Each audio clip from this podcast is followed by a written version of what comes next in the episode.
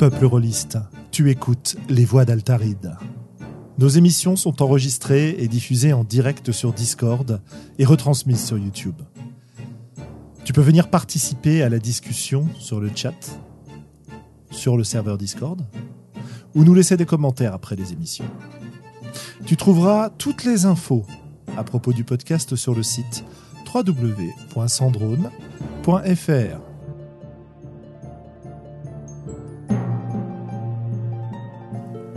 Bonne écoute.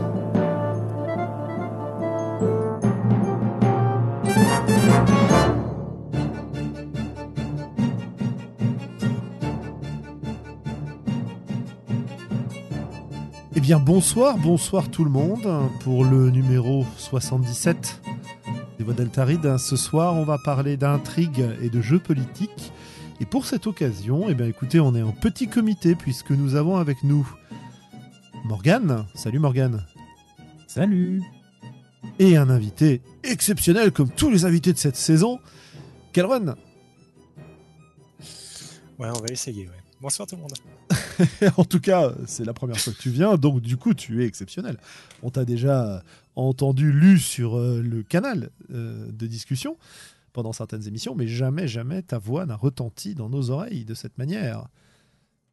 D'où. Ouais, vous êtes vraiment chanceux. Donc. Ah, complètement. D'où le, le côté absolument exceptionnel de, de cette soirée, n'est-ce pas?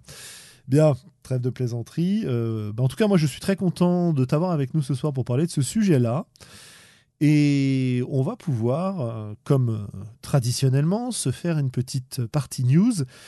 Et à vrai dire, aujourd'hui, la partie news, on va majoritairement te la laisser parce que tu as quelque chose sur le feu, je crois, Kelren. Un truc qui s'appelle Dominion. Et Ouais, qui se passe plutôt pas mal. Maison ouais. noble, effectivement, et qui, qui cadre pas mal avec le, avec le thème de ce soir. Euh, effectivement, qui est donc en financement participatif euh, et qui a encore une, une grosse dizaine de jours euh, devant lui pour atteindre, pour atteindre son financement, ce qui devrait être faisable puisqu'on n'a plus que, on a plus que 210 euros à, à collecter. Euh, et donc voilà, qui est, une lettre d'amour un peu pour le, jeu politique, euh, sur les, intrigues de, de grandes maisons nobles dans, un univers de, space fantasy, euh, en plaçant vraiment les, PJ à la tête de, la maison avec des, des grandes décisions à prendre et des grosses répercussions au niveau de l'univers. Donc, voilà. Excellent. On a eu l'occasion de le tester, ce jeu, sur la chaîne Twitch de Monsieur Zitterman vendredi dernier. Malgré tous nos problèmes techniques, effectivement, on a réussi à le tester à peu près. Donc, euh, chers auditeurs, si ça vous intéresse, vous avez euh, bah, toute une partie à aller découvrir qui, ma foi, était plutôt sympathique. Sachant que, si je ne m'abuse, euh, les règles avec lesquelles on a joué n'étaient pas tout à fait définitives, c'est ça? Non, effectivement, puisque je vais, en gros, vers le en début d'année, je vais, je vais lancer pas mal de playtests, euh, puisqu'il y a pas mal de personnes qui sont intéressées. Et du coup, je vais, je vais pouvoir un peu étraîner, euh, étraîner les règles, les faire évoluer, puisque c'est une création. Donc, bah, ça, ça va me permettre de d'avoir des, des règles un peu plus solides, de, les élaguer et, euh, et voilà, d'avoir d'avoir vraiment un jeu, un jeu solide avec une mécanique fluide. Et J'ai déjà eu des retours et, et quelques, quelques idées de, pour améliorer un petit peu. C'est vrai que le, one-shot permettait de montrer, montrer vite fait comment ça fonctionne, mais il y, a, y a des améliorations encore à faire, clairement. Ouais. Euh, tu dis une création parce qu'en fait, le premier projet que tu as proposé en financement participatif, si je ne m'abuse, euh, c'était The Sprawl, donc euh, un PBTA cyberpunk. Mais là, c'était pas une création, c'était une traduction. Ouais, effectivement, ça existait en, bah, en VO. C'était Amish Cameron qui l'avait qui l'avait kickstarté et, et- et écrit. Euh, et euh, du coup, nous, on avait, on y avait joué très tôt à la, à la bêta avec, euh, avec le camarade Macbeth notamment. Oui. Et on a vu un gros coup de cœur parce que bah, le cyberpunk, on aime beaucoup. Et, euh, et puis bah, parce que c'était c'était un, un jeu qui, qui venait un peu euh, combler un, un manque, on va dire, à notre table en tout cas. Euh, C'est-à-dire que voilà, ça, on avait des règles qui étaient solides mais pas trop lourdes. Et en même temps, et en même temps, voilà, ça, c'est, quand même un, jeu un peu qui modernisait un peu les mécaniques, on va dire.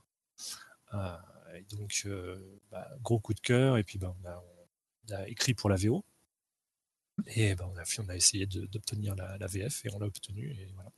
et d'ailleurs, le Mission Files, un recueil de, de 10 missions qui est paru très très récemment en VO, je commence à travailler sur la traduction dessus pour que, pouvoir le mettre à disposition en VF aussi.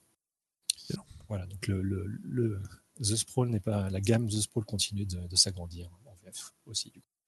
il y avait d'ailleurs une grosse partie création dans ce que vous avez fait pour The Sprawl, puisqu'il y a quand même un supplément qui s'appelle Metapol, qui est composé euh, exclusivement de création en fait.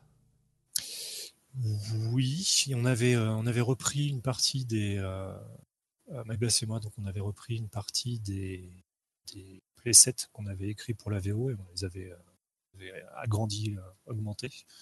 Euh, et à part ça, effectivement, bah, la, campagne de financement participatif avait permis de, faire venir pas mal d'auteurs invités pour, enrichir en fait le, jeu en fait pour pas juste rester sur du cyberpunk dans des années 80 mais apporter plein de nuances dans, tout le cyberpunk donc des gens comme Thomas Munier des gens comme Eric Niedan, Cédric Ferrand, Romain Duissier, etc. etc. Euh, et bah, l'idée, l'idée dans 2 millions est de faire un peu pareil, c'est-à-dire d'avoir euh, euh, peut-être peut-être pas 400 pages cette fois, parce que ça, ça a pris vraiment énormément de temps. mais voilà, l'idée c'est d'amener aussi un peu des auteurs invités pour apporter leur vision de, de ce que ça pourrait être un jeu, un jeu politique ou cet univers de jeu. Donc, voilà. Alors avant de parler de, du jeu politique, donc, qui est euh, le, sujet de notre soirée. J'aimerais quand même revenir un petit peu sur le sur l'histoire de, financement participatif parce que je ne sais pas ce qu'en pense Morgane, mais euh, on a tendance à devenir de plus en plus euh, méfiant par rapport à ce que cette vague de financement qui n'en finit pas, qui se multiplie, etc. Pourquoi, pourquoi vous avez décidé de passer par le financement participatif? Parce que c'était indispensable ou c'est un choix un peu plus, un peu plus raisonné que ça? Euh, bah, typiquement, dans, le cas de Mission Files, euh, on va pas passer par du financement participatif euh, parce qu'il n'y a pas de frais véritablement dans, ce cas-là en fait. j'ai juste, j'ai juste à, effectivement, j'ai juste à traduire, mais je, vais supposer que je vais être rémunéré par les ventes de, de, cet ouvrage. mais tout ce qui est illustration, texte, tout ça, il n'y a pas d'argent à avancer alors que dans la VO de The Sprawl et dans, enfin dans la, pardon, dans la, dans la, dans la VF, dans la campagne de The Sprawl en VF et euh, pour 2 millions, bah oui, il faut, euh, euh, il faut rémunérer des illustrateurs, il faut, il faut rémunérer les auteurs invités, etc., etc. Donc, tu dois avancer de l'argent avant d'avoir tes ventes. Donc, bah, il n'y a, pas, a pas des masses de choix pour, pour financer si tu n'as pas, si pas de si tu n'as pas d'argent de côté, ce qui, n'est malheureusement pas mon cas.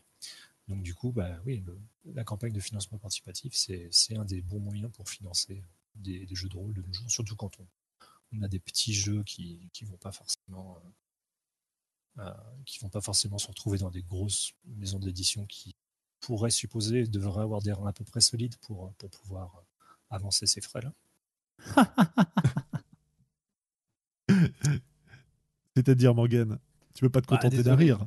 Désolé, je rigole, mais voilà, je veux dire, euh, là, cette semaine, euh, on a eu l'exemple des éditions sans détour qui, euh, qui se sont fait par, par Chaosium, qui dit qu'ils n'ont reçu, aucun royalties sur les ventes qu'a fait sans détour depuis 2016. Donc bon. Et sans détour qui organise par ailleurs pas mal de financements participatifs. c'est un peu risible, on va dire, les, les éditeurs avec les reins solides. C'est bah, en tout cas, il y a quelque chose qui n'a pas fonctionné chez eux, quoi. Après, c'est vrai qu'il y a pas mal, même les gros, enfin les gros entre guillemets éditeurs, pas dire oui, mais on n'est pas si gros que ça en vrai. Mais euh, c'est vrai que c'est assez, assez étrange d'avoir des, bah, d'avoir des campagnes qui, qui réussissent à, récolter, je sais pas, des, des 200 000 euros et quelques, et, derrière de pas avoir les, moyens de, de payer tes, tes, frais de licence. Quoi. Normalement, c'est dans ton budget. Euh. C'est assez mystérieux, effectivement. Ouais.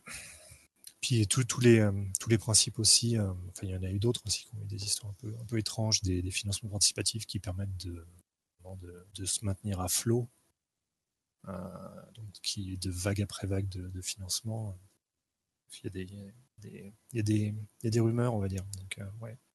C'est étrange. Le, milieu du, jeu de rôle est assez étrange. Bah, c'est un peu la tradition des éditeurs français de comment dire financer un supplément, plutôt payer leurs auteurs grâce à un nouveau supplément qui sort, quoi, et non pas avec l'argent que rapporte celui qu'on vient de publier. Donc en financement participatif, ça a l'air, effectivement, comme tu dis, euh, c'est plus des rumeurs que des, que des faits avérés, en tout cas, euh, parce qu'on n'est pas dans les comptes des éditeurs.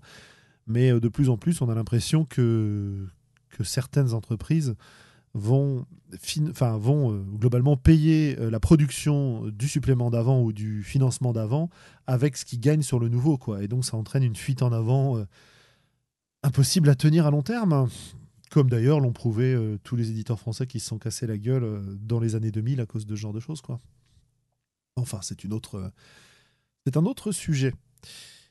Pour en finir sur le sujet de ce financement, il y a quand même un truc qui m'a intéressé dans le financement de Dominion, c'est que tu as essayé de suivre un certain nombre de principes dans ce que tu proposais, de faire une sorte de financement oh, peut-être éthique et trop fort, je sais pas. quel, quel terme tu utiliserais dans ce que tu as, ce que tu as proposé? Ouais, euh, ouais l'idée, effectivement, il n'est pas là, mais euh, oui, soit son nom. Euh, effectivement, Gerhardt avait, réuni euh, dans un document un peu des, grands, principes qui, qui, semblent, qui semblent couler de sens, mais, qui, dans pas mal de, de financements participatifs, ne sont pas forcément présents.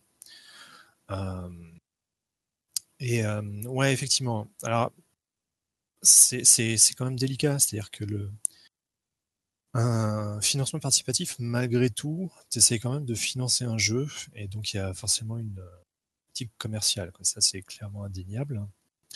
Euh, mais ça devrait pas empêcher pour autant de d'essayer d'être euh, euh, de se mettre à la place du, client, on va dire en quelque sorte, et de pas je pas, de ne pas vouloir le pousser, de l'inciter à, dépenser euh, inutilement son argent, essayer de, essayer de budgéter de manière raisonnable ta, ta campagne, enfin voilà, essayer de essayer ouais, d'avoir un peu une pratique euh, économique mais, mais néanmoins morale. Et bah c'était c'était un peu l'idée sur sur The Sprawl et euh, ça c'était du coup c'était l'idée de refaire la même chose, de, on change pas une équipe qui gagne, sur 2 millions en ajoutant des petites euh, euh, des nouvelles spécificités, d'autres choses qui d'autres concepts, d'autres idées qui sont apparues euh, ces dernières années, enfin depuis, depuis 2007. Donc voilà.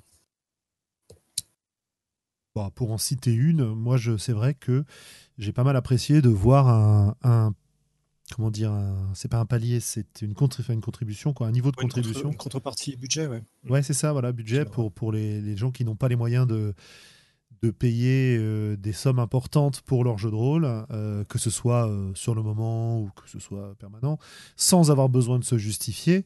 Bah, j'ai trouvé ça bien de, proposer ce genre de choses parce que c'est une méthode, une pratique qu'on voit de plus en plus dans les financements anglo-saxons, notamment autour de tous les auteurs indés ou petites presses, petites maisons d'édition, etc. Et je trouve ça bien que ça débarque. Je ne sais pas si c'est une bonne décision euh, commerciale, mais en tout cas, c'est généreux et c'est ça va dans le bon sens. Euh, on s'est beaucoup plaint à ces micros du prix exorbitant d'un certain nombre de financements et l'impossibilité d'avoir des offres euh, accessibles pour des gens qui voudraient jouer ou qui voudraient découvrir et qui n'auraient pas les moyens. Donc, euh, bah voilà quoi, c'est assez top, je trouve. C'est vrai que c'est un petit peu l'idée parce que tu vois sur Ulule par exemple, c'est vrai que les, jeux de plateau cartonnent pas mal. Les jeux de rôle, surtout quand tu es un petit éditeur des, jeux indie, euh, ça cartonne forcément un petit peu moins, mais euh, euh, tu te dis que bon, pour 5 euros, les gens sont peut-être plus prêts à prendre le risque financier de, soutenir pour voir ce que ce que c'est, s'ils connaissent pas le jeu de rôle ou s'ils connaissent pas ce type de jeu de rôle particulier. mais ça va aussi avec l'idée du, PDF accessible. Je ne vais pas citer de nom, mais je, suis allé voir dans les commentaires d'un campagne de financement actuelle, où le, euh, éditeur euh, enfin en tout cas le porteur de projet, expliquait que c'était pas possible de proposer du PDF lors de la campagne de financement parce que sinon ce serait la ruine de, ce projet parce que à cause du piratage. Et je suis pas du tout d'accord avec cette vision des, faits. Et, enfin, The Sprawl l'a clairement prouvé. C'est pas parce que tu proposes du PDF librement, sans, sans, des watermarks dégueulasses sur le, sur le PDF ou ce genre de choses, que du coup tu vas, un, te faire pirater, et deux, que tu vas avoir une perte de revenus euh, liée, à ça. D'autant. c'est un petit peu toutes, ces, ces idées-là qui. qui euh, euh, des, des, choses que, en tant, en tant que client, on va dire, j'aurais, j'aurais, j'aimerais voir dans, notre milieu. Bah, autant, autant, faire, autant faire bien les choses et si ça peut inciter ou servir d'exemple pour dire que non, non, mais il y a, d'autres manières de faire, et on peut, on peut tout à fait le faire comme ça sans, courir à la ruine, et bah autant le faire. Super. Du coup, Dominion, euh, on va dire une espèce d'hybride entre euh, Dune, Ambre et quelques autres inspirations euh, dans l'espace, jouer des grandes maisons et tout ce qui va autour. Bref, si ça vous plaît, c'est encore 11 jours. Et puis j'imagine qu'il sera disponible après le financement, si le financement est réussi de toute façon. Ouais, bah évidemment, comme, comme, comme The Sprawl, c'est-à-dire que ce sera possible de, de, choper tout ça sur Lulu. Euh, et euh, évidemment, ce ne sera pas le même prix. Euh, vous serez au prix public si vous arrivez trop tard. Ne faites pas comme tous les gens qui se mordent les doigts de ne pas avoir pris The Sprawl à temps. voilà. Et vous avez encore un jour, donc tout va bien. Ça fait et puis il y, a des, il y a des personnes qu'on aime bien qui vont participer. Euh, Manuel euh, Bédoué, je crois que c'est presque bon. Presque. Ouais, d'ici une douzaine, douzaine de, de contributeurs, de, sous, de souscripteurs, pardon. Ouais, c'est ça. Ça devrait, le faire, je pense. On a euh, déjà bah, qui va participer, Guylaine aussi, ouais, Guylaine, Le Mignot. autrice de, de jeux de rôle qu'on aime beaucoup, avec qui on a déjà eu l'occasion de discuter, etc. Euh, on avait même fait une interview il y a longtemps aux Utopiales de Guylaine. Euh, bref, euh, voilà pour la partie news un peu promo, mais promo, disons, intéressante en tout cas en ce qui me concerne, parce que je, je trouve important de, mettre en avant des projets qui se réfléchissent de cette manière-là. D'ailleurs, Mathieu B, éternel contributeur sur notre chat, euh, te demande où en est le palier 100 MJ de Dominion. Ouais, euh, je, pense que, enfin après, faut, faut voir comment fonctionne le financement. Euh, mais soit il va falloir que je le descende beaucoup plus tôt, soit soit ça va être compliqué. Enfin, comment dire Il y a encore 11 jours, donc peut-être dès que le financement sera atteint, peut-être que ça ça va s'accélérer un petit peu. Mais euh, soit il va falloir que je le descende, soit, soit jamais on l'atteindra, je pense. Donc voilà, voilà. Ok, ok.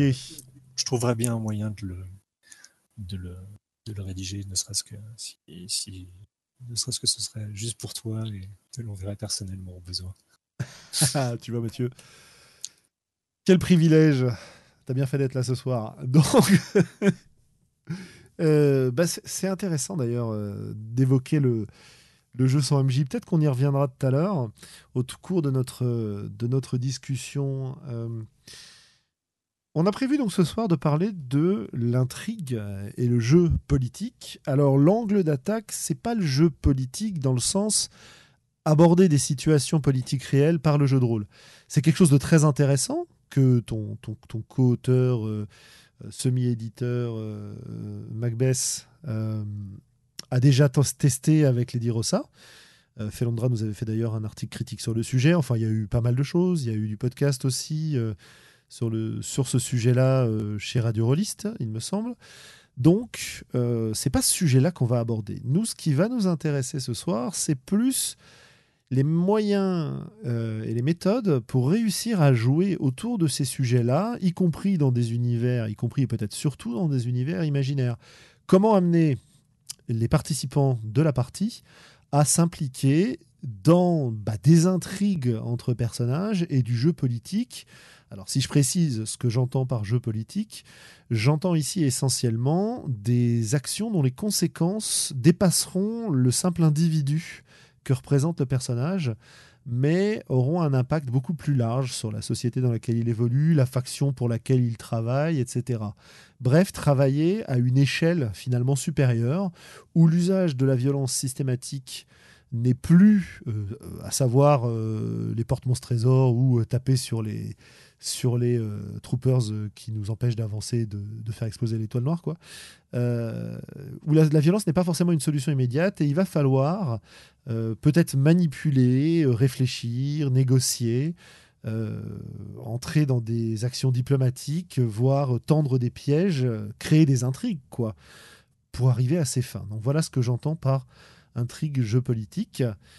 Et ben voilà, on va euh, profiter du fait que, euh, Kelren, tu commences à avoir une certaine expérience de, game design pour euh, essayer de voir, que ce soit en tant qu'auteur, que ce soit en tant que meneur de jeu, voire en tant que joueur, comment on fait pour amener ces sujets-là et les faire fonctionner autour d'une table, puisque bah, c'est un peu le centre de l'action de Dominion, en fait, cette idée-là.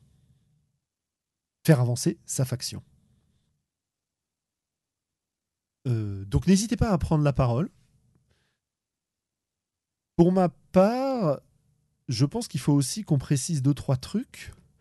Et notamment, un point important, euh, est-ce que ce genre de choses fonctionne de la même manière quand on va jouer un groupe uni contre une adversité e- extérieure sur un mode PVE pour euh, donc euh, ou, JCE joueur contre environnement quoi.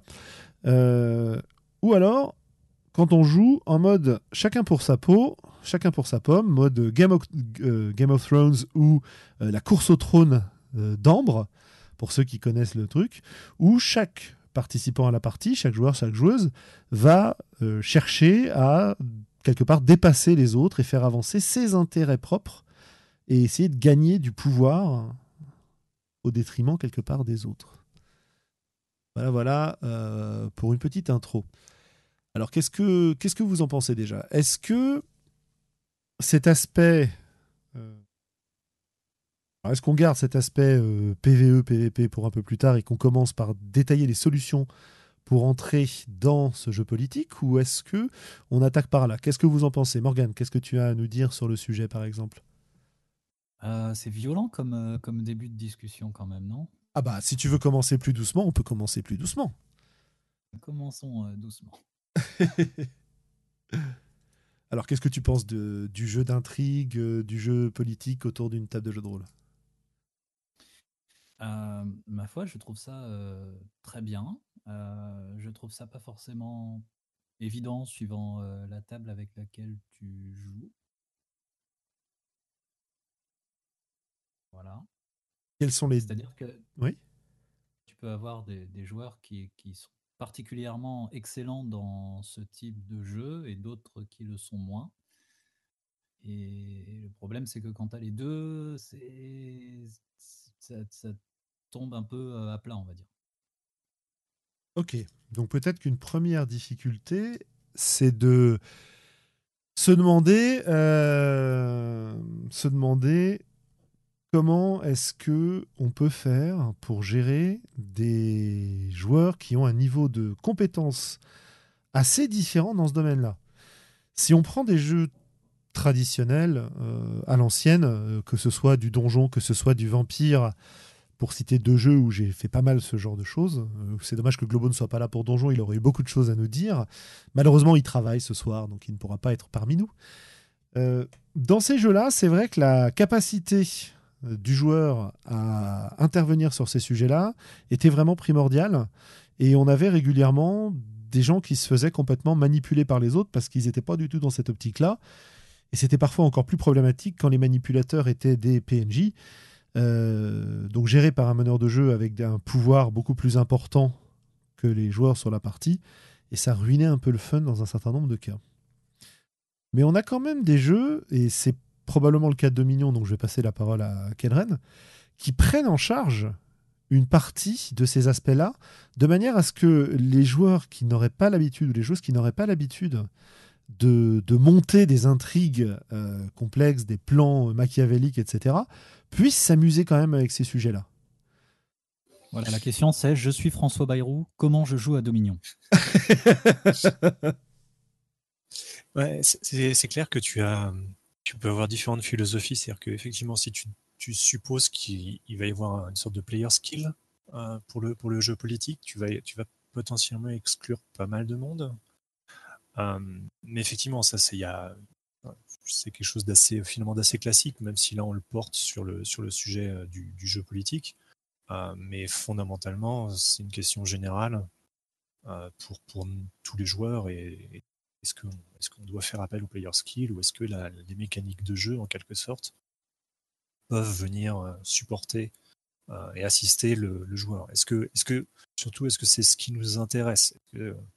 Est-ce que vraiment on a envie euh, de tester l'intelligence euh, et finalement le sens politique des, joueurs ou pas?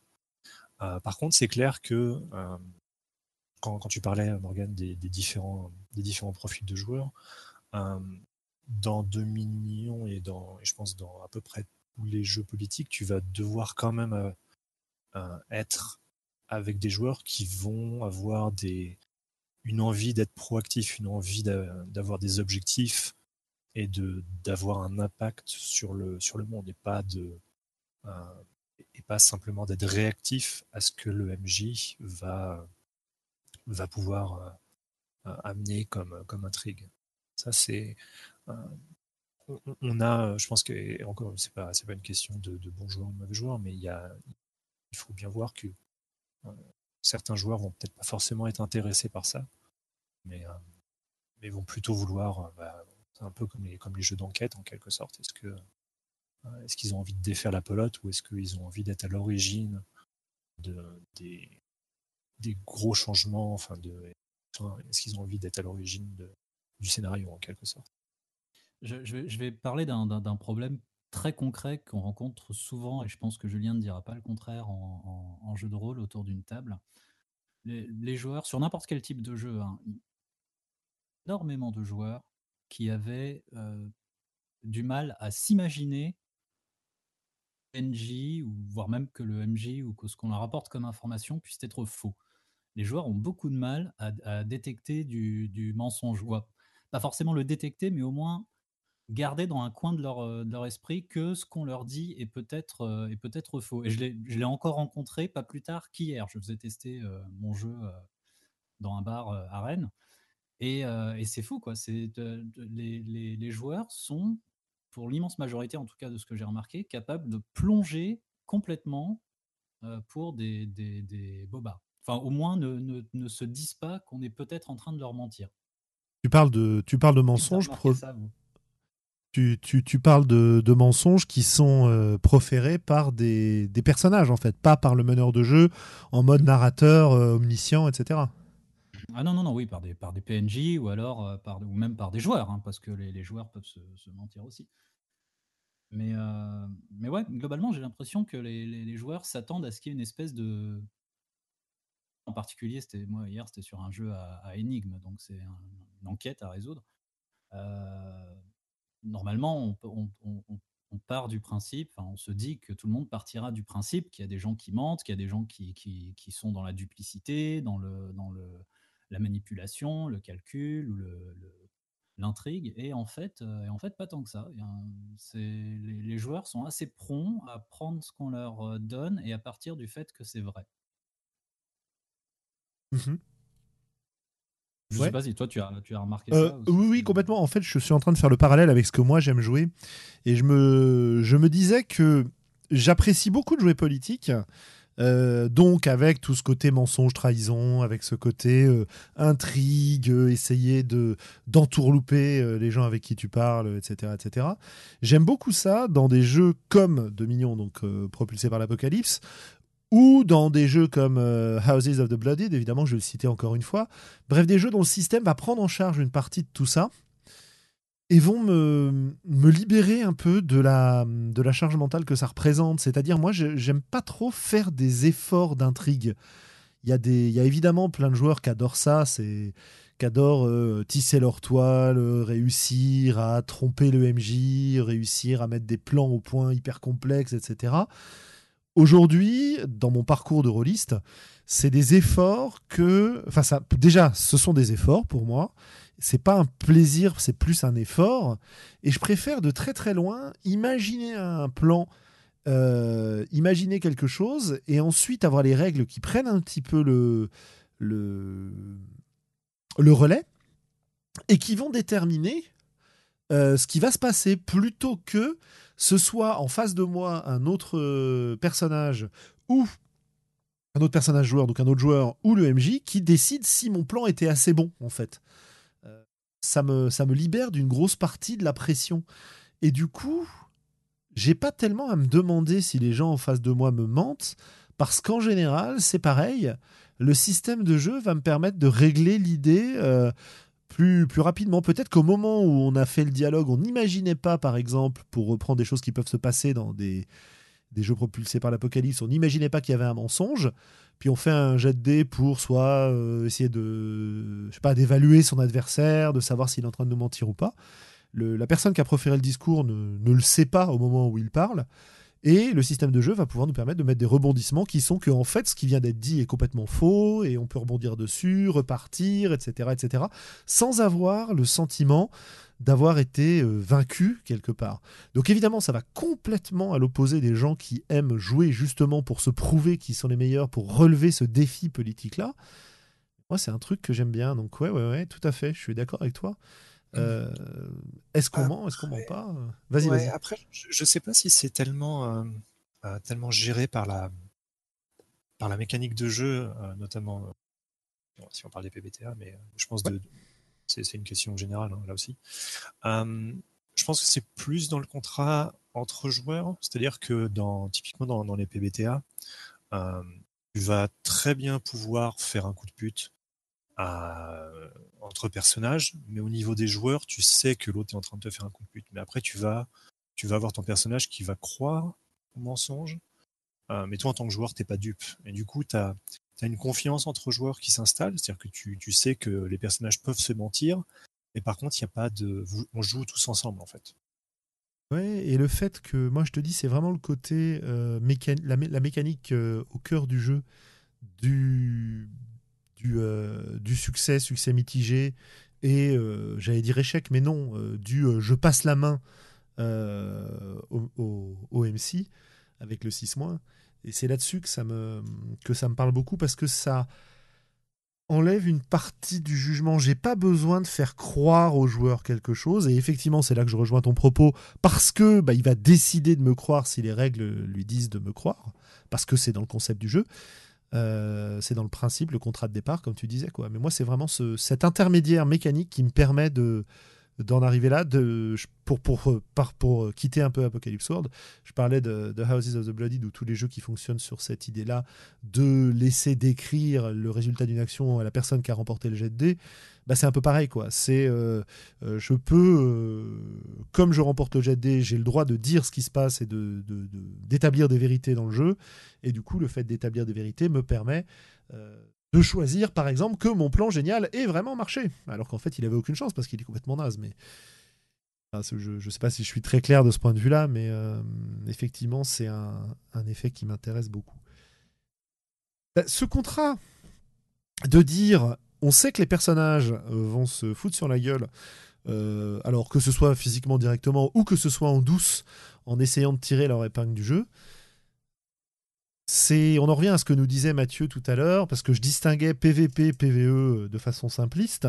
Il euh, y, a, y, a, quand même effectivement cette troisième situation qui est probablement celle que moi je préfère, qui est euh, les, personnages euh, avancent les uns contre les autres, pas forcément en permanence, mais peuvent avancer les uns contre les autres, alors que les joueurs, eux, jouent main dans la main pour réussir à mettre en œuvre ces situations-là. Ça, c'est le, troisième mode de jeu que tu as décrit dans ton contrat de base de d'Apocalypse World, etc. Quoi.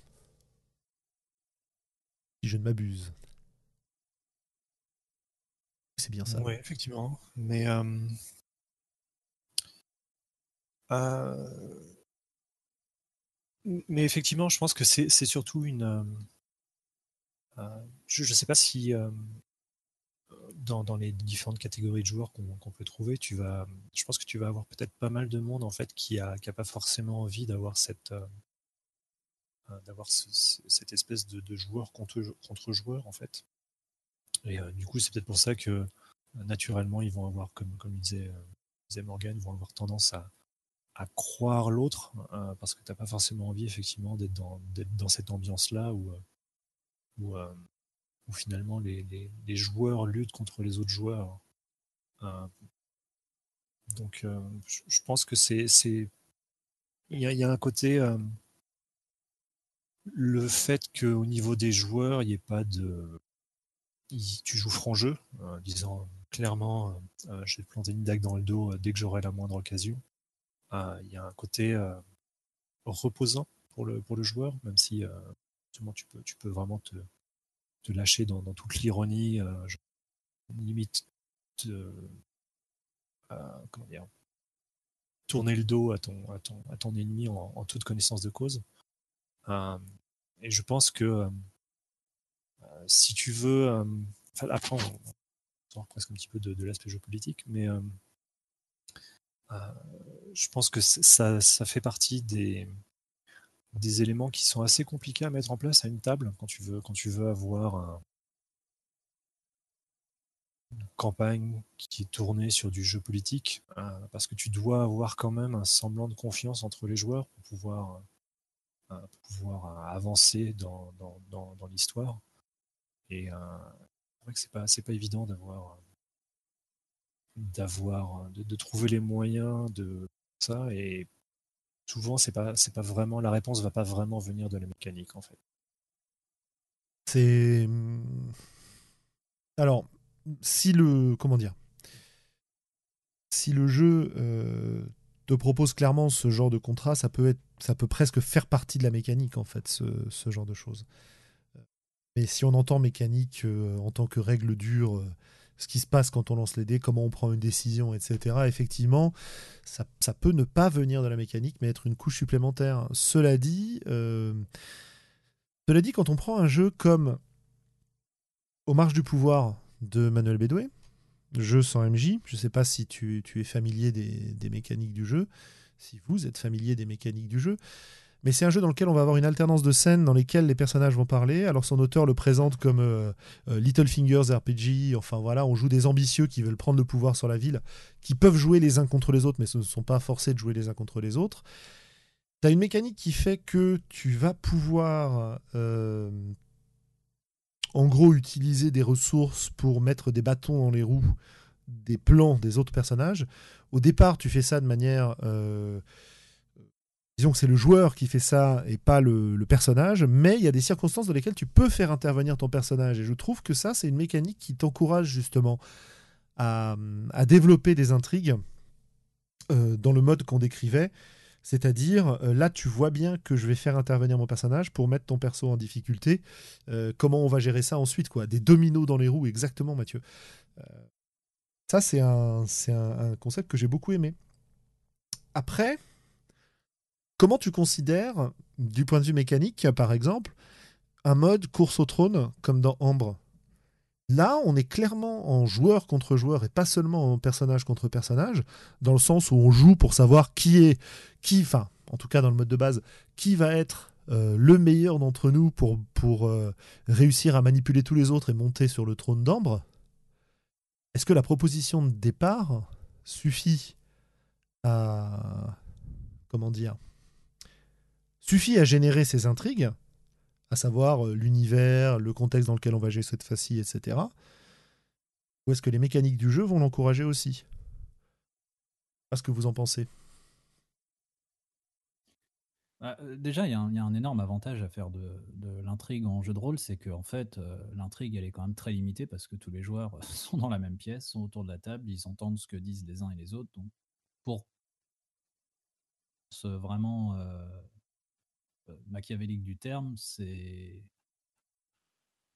quelque chose de très, euh, de très gentil, j'ai envie de dire. On n'entend pas forcément. Hmm? On ne s'entend pas forcément. Tu as des tas de mécaniques de, euh, de petits papiers secrets, de d'aparté, de euh, faire attention à, euh, à, ce que tu dis en présence de, de l'un ou l'autre. Et c'est pas c'est pas si c'est pas toujours transparent quoi. Voilà. Pas toujours. Mais effectivement, quand ça l'est, ça reste soit ça reste très gentil, soit ça peut être carrément horrible, mais quelque part, tu as le consentement des gens autour de la table où tu, tu, tu, apprécies le plaisir de voir leur visage changer quand ils se rendent compte que tu es en train de. J'ai envie de dire, il y, y, a ça, et puis tu, tu, ne tombes pas des nus si tu veux. Tu peux pas, euh, tu peux pas euh, ignorer complètement euh, les, les, motivations d'un personnage pendant des heures ou des parties entières. C'est quand même assez rapidement ce qui fait les, les, les intrigues les plus au sens de, plot. Oui, bien sûr. Je sais pas comment, le mot français, plot et scheme, c'est tellement mieux. Non, mais voilà.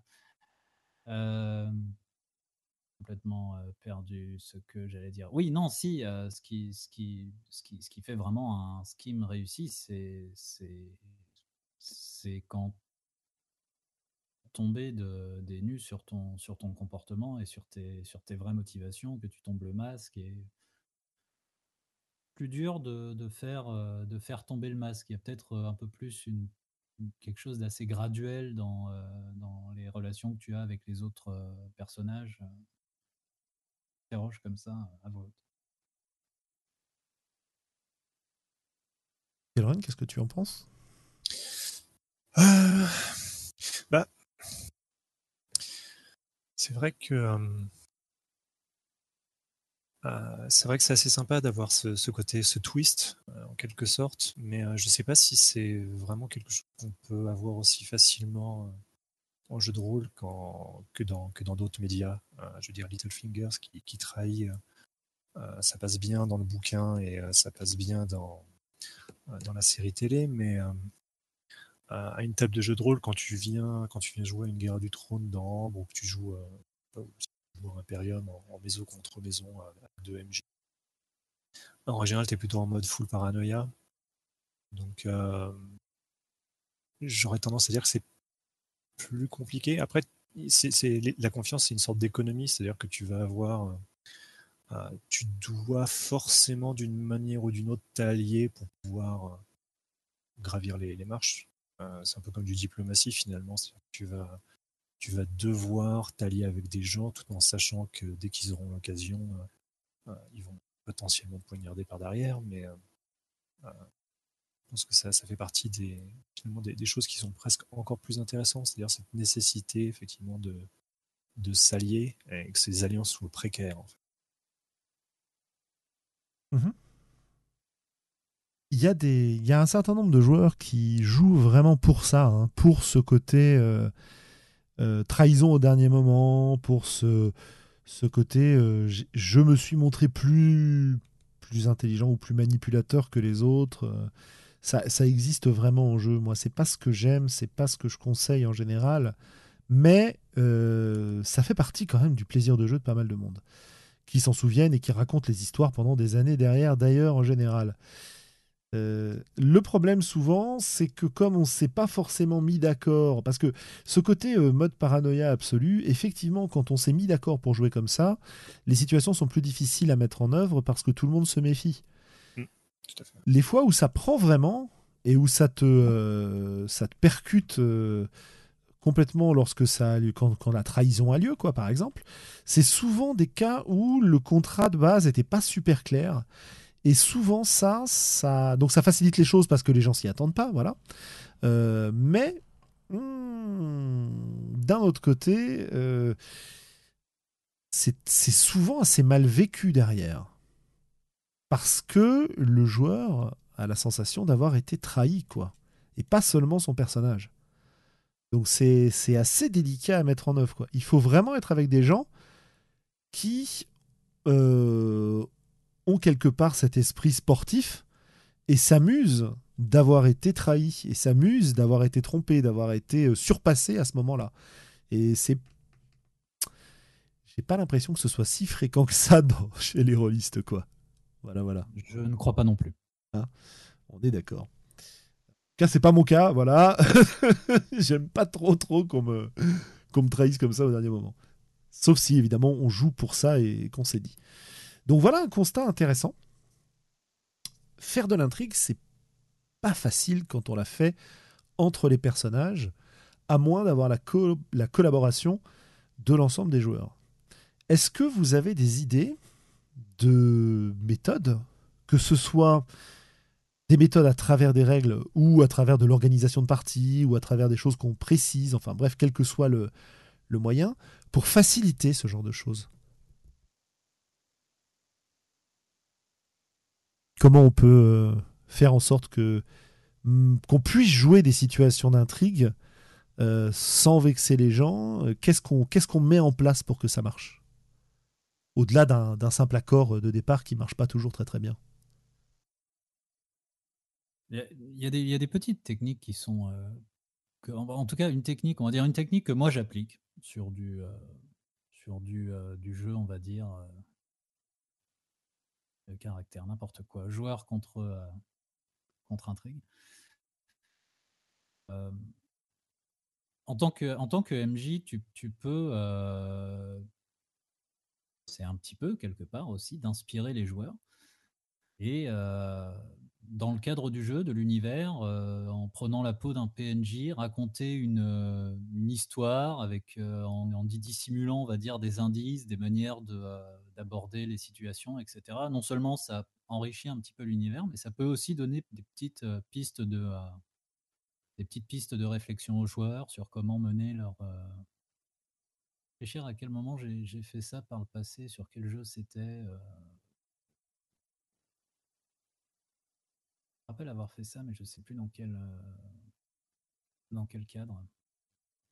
Donc, euh, oui. Tu racontes, tu racontes une histoire totalement, euh, totalement fictive euh, à tes personnages, et puis tu prends bien le temps de la raconter pour, pour bien faire comprendre aux joueurs que, que c'est important. Ah si, c'était sur une, c'était sur une campagne de, bah, de Monster Hearts. Et, et voilà, tu, cette histoire, tu prends bien le temps de la raconter et les joueurs voient dans cette histoire des parallèles avec leurs propres personnages, leur propre situation. À ce moment-là, ils étaient un petit peu euh, bloqués en plus. Et, euh, du coup, s'en inspirent du coup après euh, ou s'en inspirent ou choisissent de ne pas s'en inspirer, mais en tout cas, ils, prennent un peu des décisions en fonction de ça. Et voilà, je trouve que c'est une méthode assez, douce, assez marrante en plus, parce que tu peux raconter une, une petite histoire un peu drôle qui, euh, qui donne un peu de, de à ton univers. Et voilà. Tu montres l'exemple en quelque sorte, c'est ça? Tu montres l'exemple, bah ouais. ouais, ouais. Ouais, C'est intéressant ça. Donc une solution qui est complètement dans le complètement dans le dans l'histoire, c'est-à-dire tu fais intervenir une source, que ce soit un PNJ, un bouquin, un film, enfin ce que tu veux, qui va euh, permettre finalement aux personnages d'observer leur situation de l'extérieur, quoi. Aux joueurs d'observer la situation de leur personnage de l'extérieur sans être complètement euh, emporté par les enjeux qui en général aveuglent pas mal la capacité de réflexion. J'ai bien compris ton propos. C'est mieux résumé que moi. Ok, donc ça c'est une méthode. Euh, Kelren, toi, comment tu fais alors euh, pour, euh, pour permettre ce jeu d'intrigue dans, dans Dominion par exemple ou, ou autre situation Donc, permettre le jeu d'intrigue, tu veux dire euh, comment faire pour que les, les joueurs, à travers les personnages, euh, puissent in- intriguer, c'est ça? Oui, puisse Puisse, monter, euh, monter des plans, que ce soit les uns contre les autres, monter des plans machiavéliques, créer des créer des intrigues, des, des, des- bah, comme disait Morgane, des, ouais, des schemes, etc. Voilà. Alors, il y a plusieurs. Qu'est-ce que j'ai pu faire à travers euh, Alors, dans. Je, vais d'abord prendre l'exemple de, un vieil exemple euh, dans Neuf Princes, qui était un, remake euh, que j'avais que j'avais écrit, euh, un remake d'Ambre que j'avais écrit pour pour le, concours Vieux pour une nouvelle soupe. Qu'est-ce que j'avais fait déjà pour, pour permettre ça? Je crois que j'avais géré ça assez simplement avec des sortes de points, euh, un pool de points en fait dont, dont tu disposais qui te permettait un, pool de points d'intrigue, si je me souviens, qui permettait en gros de bah, un petit peu comme dans House of the Blooded, en quelque sorte, de, de venir changer les, changer les faits et de, de, venir, dire oui, mais en fait, pas du tout. Tu pensais m'avoir piégé, mais en vérité, j'avais tout prévu depuis le début. Mhm. c'est des choses qu'on retrouve aussi dans, finalement, dans, un peu dans tout ce qui est dans Blades in the Dark ou des choses comme ça. Tu vas avoir des, des ressources qui vont te permettre de faire des flashbacks ou, euh, ou de venir effectivement euh, modifier la réalité en, temps réel ou, d'une certaine manière a posteriori. Euh, parce que bah, tout simplement, en tant que joueur, tu n'es pas sur la même, la même temporalité que ton personnage et tu n'as pas forcément eu autant de temps pour réfléchir et tu n'as pas forcément la compétence pour, pour, pour intriguer et, être, et être machiavélique. donc du coup, on gère ça avec assez simple avec bah, en gros, des ressources. Du coup, tu peux, tu peux euh, venir modifier la, la, réalité de, de, la fiction par ce biais-là. Mhm. Euh, donc ça, c'est effectivement une façon assez simple de, de le faire, avoir juste des, des, ressources qui te permettent de dire oui, mais en fait pas du tout. Euh, et dans, dans, Dominion, par contre, là, c'était l'idée était plus d'avoir un moyen assez simple pour venir gérer l'aspect un peu macro des intrigues, c'est-à-dire toute la mise en place, tout le fait d'avoir euh, euh, tout le fait de, on est vraiment sur du sur du jeu politique, donc ça a des grandes décisions qui vont avoir des grosses répercussions. Euh, ce serait pas forcément très intéressant de voir tout le détail presque bureaucratique. donc on gère ça dans le cadre de Millions, vu que c'est du PBTA par une manœuvre qui en gros met en place certaine manière la scène, euh, au, sens, au sens presque théâtral du, terme. Donne les bases sur lesquelles tu vas pouvoir construire, et après tu vas pouvoir jouer une scène où tu vas avoir des moves qui sont un peu plus euh, euh, micro, et donc tu peux jouer là, vraiment arriver sur des, sur des interactions et sur des, sur, des actions qui vont, qui vont gérer moment après moment. Mais, mais voilà, l'idée c'est d'avoir d'avoir un move qui va te, qui va te lancer. T'es pas, pas de grandes réflexions à avoir, de, devoir énormément planifier, parce que c'est un des gros, souvent un des gros problèmes qu'on a dans, dans, ce type de jeu, en fait. C'est le, besoin qu'on trouve un petit peu aussi dans, dans, dans The Sprawl, euh, dans tous les jeux cyberpunk, dans les jeux à mission, dans tous les jeux où tu as des plans à faire. Euh, tu dois planifier, tu vas prendre, tu vas prendre deux heures pour faire ton plan parfait. Euh, c'est deux heures pendant lesquelles tu joues pas vraiment, et tu joues rarement, en tout cas de, ce que j'ai pu constater, en tant que, euh, personnage. C'est-à-dire c'est vraiment le joueur qui va pendant deux heures jouer, enfin, entre guillemets jouer d'ailleurs, mais pas, pas, pas, vraiment le personnage qui va, qui va arriver avec un plan. Et du coup, parce que les personnages peuvent faire des plans qui sont foireux, qui sont bancals. Euh, mais vu que là, c'est vraiment. Euh, euh, on passe presque sur du. sur du on sort un peu du jeu de rôle, on va dire. On n'est plus. on va plus vraiment avoir ce, personnage qui va, qui va arriver avec une solution, aussi imparfaite soit-elle. Donc voilà, en gros, des quelques, quelques, quelques éléments. Là-dessus, je voudrais, je voudrais rebondir, mais là encore, le, le maître de jeu peut avoir une, euh, une option et un petit peu de temps aux joueurs. Mais du coup, euh, voilà, pour euh, réfléchir un petit peu à ces, à ces lignes d'action, à ces, à aux réponses qu'il va apporter aux, aux, événements. Le MJ peut très bien prendre le temps entre, dans un, au milieu d'un échange entre des personnages de faire je ne sais, pas, je sais pas si vous avez lu beaucoup de, Shakespeare, mais dans, euh, dans, Shakespeare, le rôle des, des, chœurs, donc le, ce, qui, est appelé le chœur, qui sont un peu des, personnages, soit le, une espèce de, public, de justement s'insérer dans l'intrigue pour dire qu'est-ce qui est en train de se passer, qu'est-ce qui est en jeu, qu'est-ce qui euh, machin. Et moi, je suis assez pour que le, maître de jeu, justement, quand ce soit dans des, dans, dans, des situations de, dialogue qui demandent justement un petit peu de, un petit peu wit, un petit peu de, un petit peu de réactivité, ben de, de, poser un peu la scène, entre guillemets, et puis de, de, dire, voilà, ce qui est en train de se passer, euh, ce qui, euh,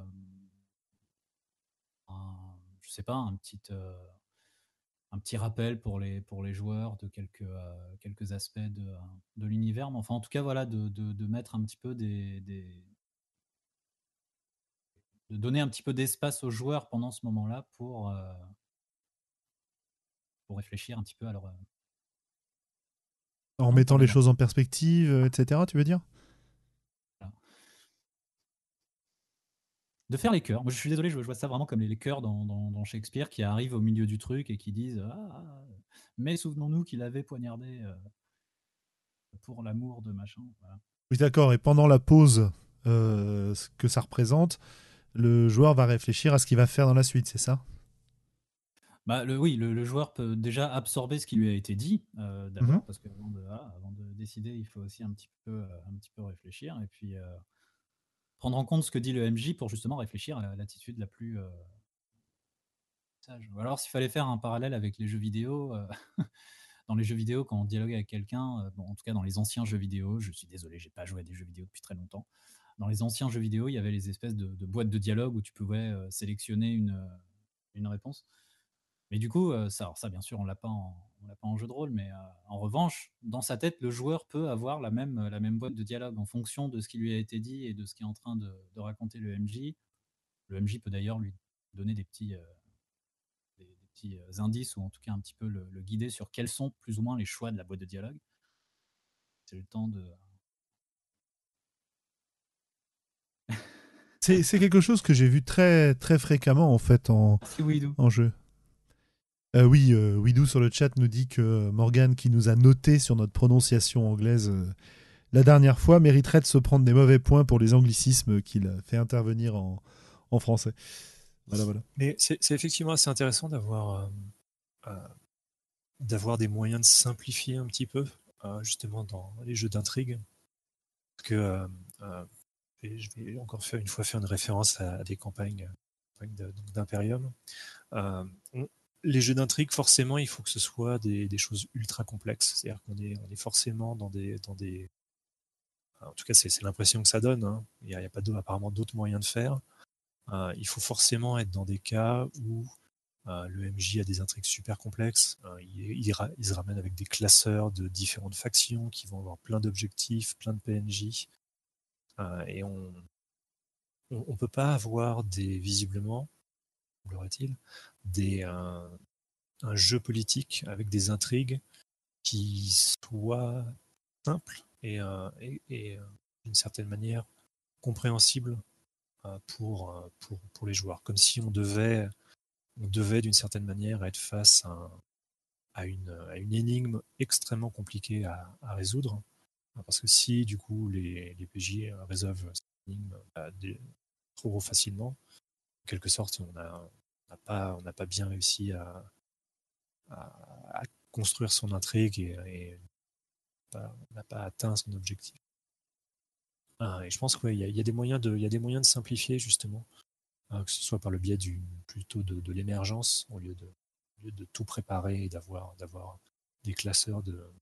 On peut aussi simplement laisser émerger petit à petit et complexifier au fur et à mesure la, situation pour pas se retrouver dès le début euh, avec euh, avec une situation où euh, il faut, euh, il faut que tu aies des cœurs qui débarquent pour te dire ce qui est en train de se passer parce que tu es complètement perdu, tu te souviens plus qui, est, qui a fait quoi, pourquoi est-ce qu'il a fait ça déjà et qui est qui. Enfin bref.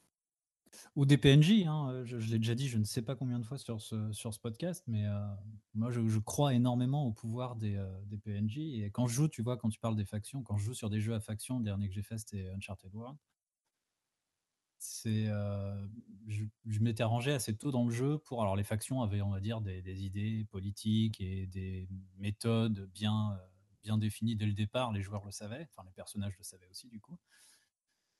En revanche je m'arrangeais pour leur faire rencontrer un PNJ d'une des factions qui euh, eh ben pour le coup appartenait à cette faction là mais avait des idées qui étaient un petit peu un petit peu différentes qui, qui voyaient les choses un petit peu sous un autre angle qui n'étaient pas forcément bien bien à sa place. Et pour le reste de la partie et de la campagne d'ailleurs, euh, ont réussi à faire la part des choses et à dire bon, effectivement, les factions, elles ont des objectifs, elles ont des, euh, etc. Mais euh, tout n'est pas tout blanc ou tout noir. parmi ces factions, il y en a quand même qui sont un peu gris, qui, qui voilà. Et ils ont eu cette espèce d'avertissement assez tôt dans le jeu. Ça leur a permis après, du coup, d'être beaucoup plus d'avoir un jeu un petit peu plus subtil, d'avoir des attitudes un petit peu plus nuancées, un peu plus précautionneuses sur bah, justement sur ce qu'on leur disait, les informations qu'on pouvait leur apporter. donc voilà, PNJ, c'est toujours le, bon. je suis désolé, moi je, m'en remets énormément au PNJ dans toutes les situations. bah, il n'y a pas de mal. Pardon. Donc oui, c'est vrai que moi c'est une, une chose que j'ai beaucoup subi dans des parties à intrigue c'est le, la quantité d'informations nécessaires pour pouvoir t'insérer dans l'intrigue. C'est-à-dire que très souvent, on se retrouvait euh, comme, comme des, des naïfs euh, au milieu d'une situation euh, extrêmement complexe, comme décrivait Kelron, qui bah, et c'était très très compliqué de l'explorer. Alors c'était sympa parce que ça représentait un terrain d'exploration où on apprenait des choses à chaque fois qu'on enlevait une pelure de l'oignon, on se rendait compte qu'il y avait des choses derrière, etc., etc., quoi, qu'on dévoilait les secrets au fur et à mesure. Et cette exploration des secrets de l'intrigue, ça, correspond presque à, une exploration euh, physique d'un donjon ou une exploration physique d'une région où tu vas en découvrir les particularités au fur et à mesure, quoi. Sauf que c'est vraiment euh, sur le plan relation entre les personnages, euh, plan machiavélique, etc., etc. Mais c'est difficile et c'est compliqué et je me dis, enfin moi, ma façon de jouer aujourd'hui, c'est vraiment euh, de jouer sur l'émergence. C'est-à-dire, euh, au moment où mes... les gens avec qui je joue euh, enlèvent une pelure d'oignon, imaginez ce qu'il y a à l'intérieur en fonction de ce qu'on vient de dire, quoi. Et pas nécessairement l'avoir fixé, ou alors l'imaginer juste avant que la pelure ne s'enlève, ou ce genre de choses, quoi. Donc par émergence, au fur et à mesure, et ça, ça produit des sensations de jeu qui sont en général très très sympas. Même s'il m'est arrivé d'avoir des, des, joueuses et des joueurs à la table qui étaient un petit peu blasés en disant ouais mais c'est un peu trop facile quoi. On a tout compris et tu rajoutes une tu rajoutes artificiellement un niveau de plus. Donc là c'est pareil, c'est pas la panacée non plus quoi. Mais c'est un peu, c'est finalement un peu le même problème qu'avec les, les, jeux d'enquête. Euh, Bien sûr. Tout dépend de, de, ce que tu recherches. Mais euh, on voit que les, les jeux d'enquête en général c'est pareil, c'est très compliqué euh, qu'il faut essayer encore une fois, c'est la pelote de laine. Il faut essayer de, tirer jusqu'à ce que, jusqu'à que tu aies réussi à comprendre euh, la vérité. Évidemment, si tu as euh, un PJ qui a une idée génie qui réussit à comprendre dès le début, bah, il y a une certaine frustration en quelque sorte. Tu n'as pas l'impression, pas l'impression que, que les joueurs vont être satisfaits s'ils si, ont compris trop vite en quelque sorte. Et du coup, tu es obligé de, de rajouter une pelure d'oignon justement pour le, pour euh, artificiellement augmenter la difficulté. Euh, mais je suis pas certain justement que, en tout cas, c'est pas mon but dans, quand je, veux faire un, jeu politique. Euh, ça m'intéresse pas forcément que les, joueurs soient réactifs et qu'ils soient dans le, dans le fait de, réussir à décrypter une, une situation. Ce qui m'intéresse beaucoup plus, c'est justement de leur fournir d'une certaine manière les clés de compréhension, qu'ils aient les réponses, qu'ils aient, la, qu'ils aient euh, qu'ils aient l'information et de voir ce qu'ils vont faire avec. Et comme le disait Morgan, que ce soit dans des cas où euh, bah, tout n'est pas tout blanc et tout n'est pas tout noir. C'est-à-dire que tu vas devoir faire des choix difficiles, tu vas être face à des dilemmes. Euh, et c'est là où, à mon avis, on est vraiment dans, dans, dans vrai jeu politique et tout. À mon, enfin, encore une fois, pour ce que je recherche, beaucoup plus intéressant. Tu prêches un convaincu, hein, c'est ce qu'on dit en général. Déconvaincu. Ouais, déconvaincu. C'est ce qu'on dit en général avec Globo euh, quand on parle du jeu d'enquête, c'est-à-dire qu'on dit souvent qu'on préfère avoir une enquête relativement rapide, voire avoir la solution directe, et après se débattre avec ce qu'on fait de la solution. C'est d'ailleurs un, une petite, euh, petite euh, petit détour, mais c'est d'ailleurs un peu ce qui, le passage du jeu d'enquête au jeu d'intrigue. je viens de découvrir que le coupable du meurtre sur lequel j'enquêtais est en fait quelqu'un de très important, je ne peux pas l'arrêter, je ne peux pas le faire tomber euh, par les moyens euh, habituels, légaux, etc. Comment je vais faire Puisque l'enjeu n'est plus de découvrir qui c'était, mais au contraire de savoir ce qu'on en fait derrière et de, et de, régler le problème qu'il représente. Et c'est là qu'on est obligé de passer par de l'intrigue, etc. Et finalement, la sensation que j'ai vis-à-vis de, Dominion et de la partie qu'on a jouée et de, ce genre de gestion des intrigues, euh, à travers euh, ce, côté macro-micro que tu décrivais, c'est-à-dire euh, ne pas regarder les détails de la mise en place du plan, mais plutôt s'intéresser à son dénouement. quoi.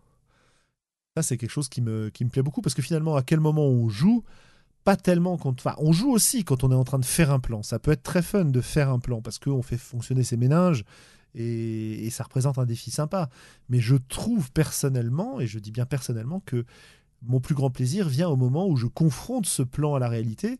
Et le gros souci de beaucoup de jeux où on a passé des heures à faire un plan, c'est qu'au moment où on le confronte à la réalité, c'est en gros le moment où on en a marre euh, et où il faut prendre une décision et où on finit par l'abandonner pour foncer dans le tas. Quoi. Donc euh, avoir un jeu qui me permet comme ça, soit d'élaborer mon plan à rebours par des flashbacks, donc euh, la méthode Ocean's Eleven, quoi, qu'on peut avoir dans Blades in the Dark ou, ou d'autres jeux du, du, style, ou alors la méthode macro-micro que tu décrivais, moi c'est quelque chose que je trouve extrêmement satisfaisant pour pour jouer ces choses parce qu'on en arrive au moment où l'intrigue se résout, pas tellement au moment où elle se construit, quoi. Ouais, on fait, on fait juste un simple report de la complexité, en fait. C'est-à-dire, au lieu ouais. que la, la, complexité soit au, au niveau de, euh, du problème, en quelque sorte, mmh. on essaye de, de comprendre euh, la situation dans laquelle on est, on reporte simplement cette complexité sur la solution. Euh, et du coup, c'est dans les mains des joueurs. Et c'est une complexité qui est, à mon avis, beaucoup plus compréhensible, enfin, beaucoup plus euh,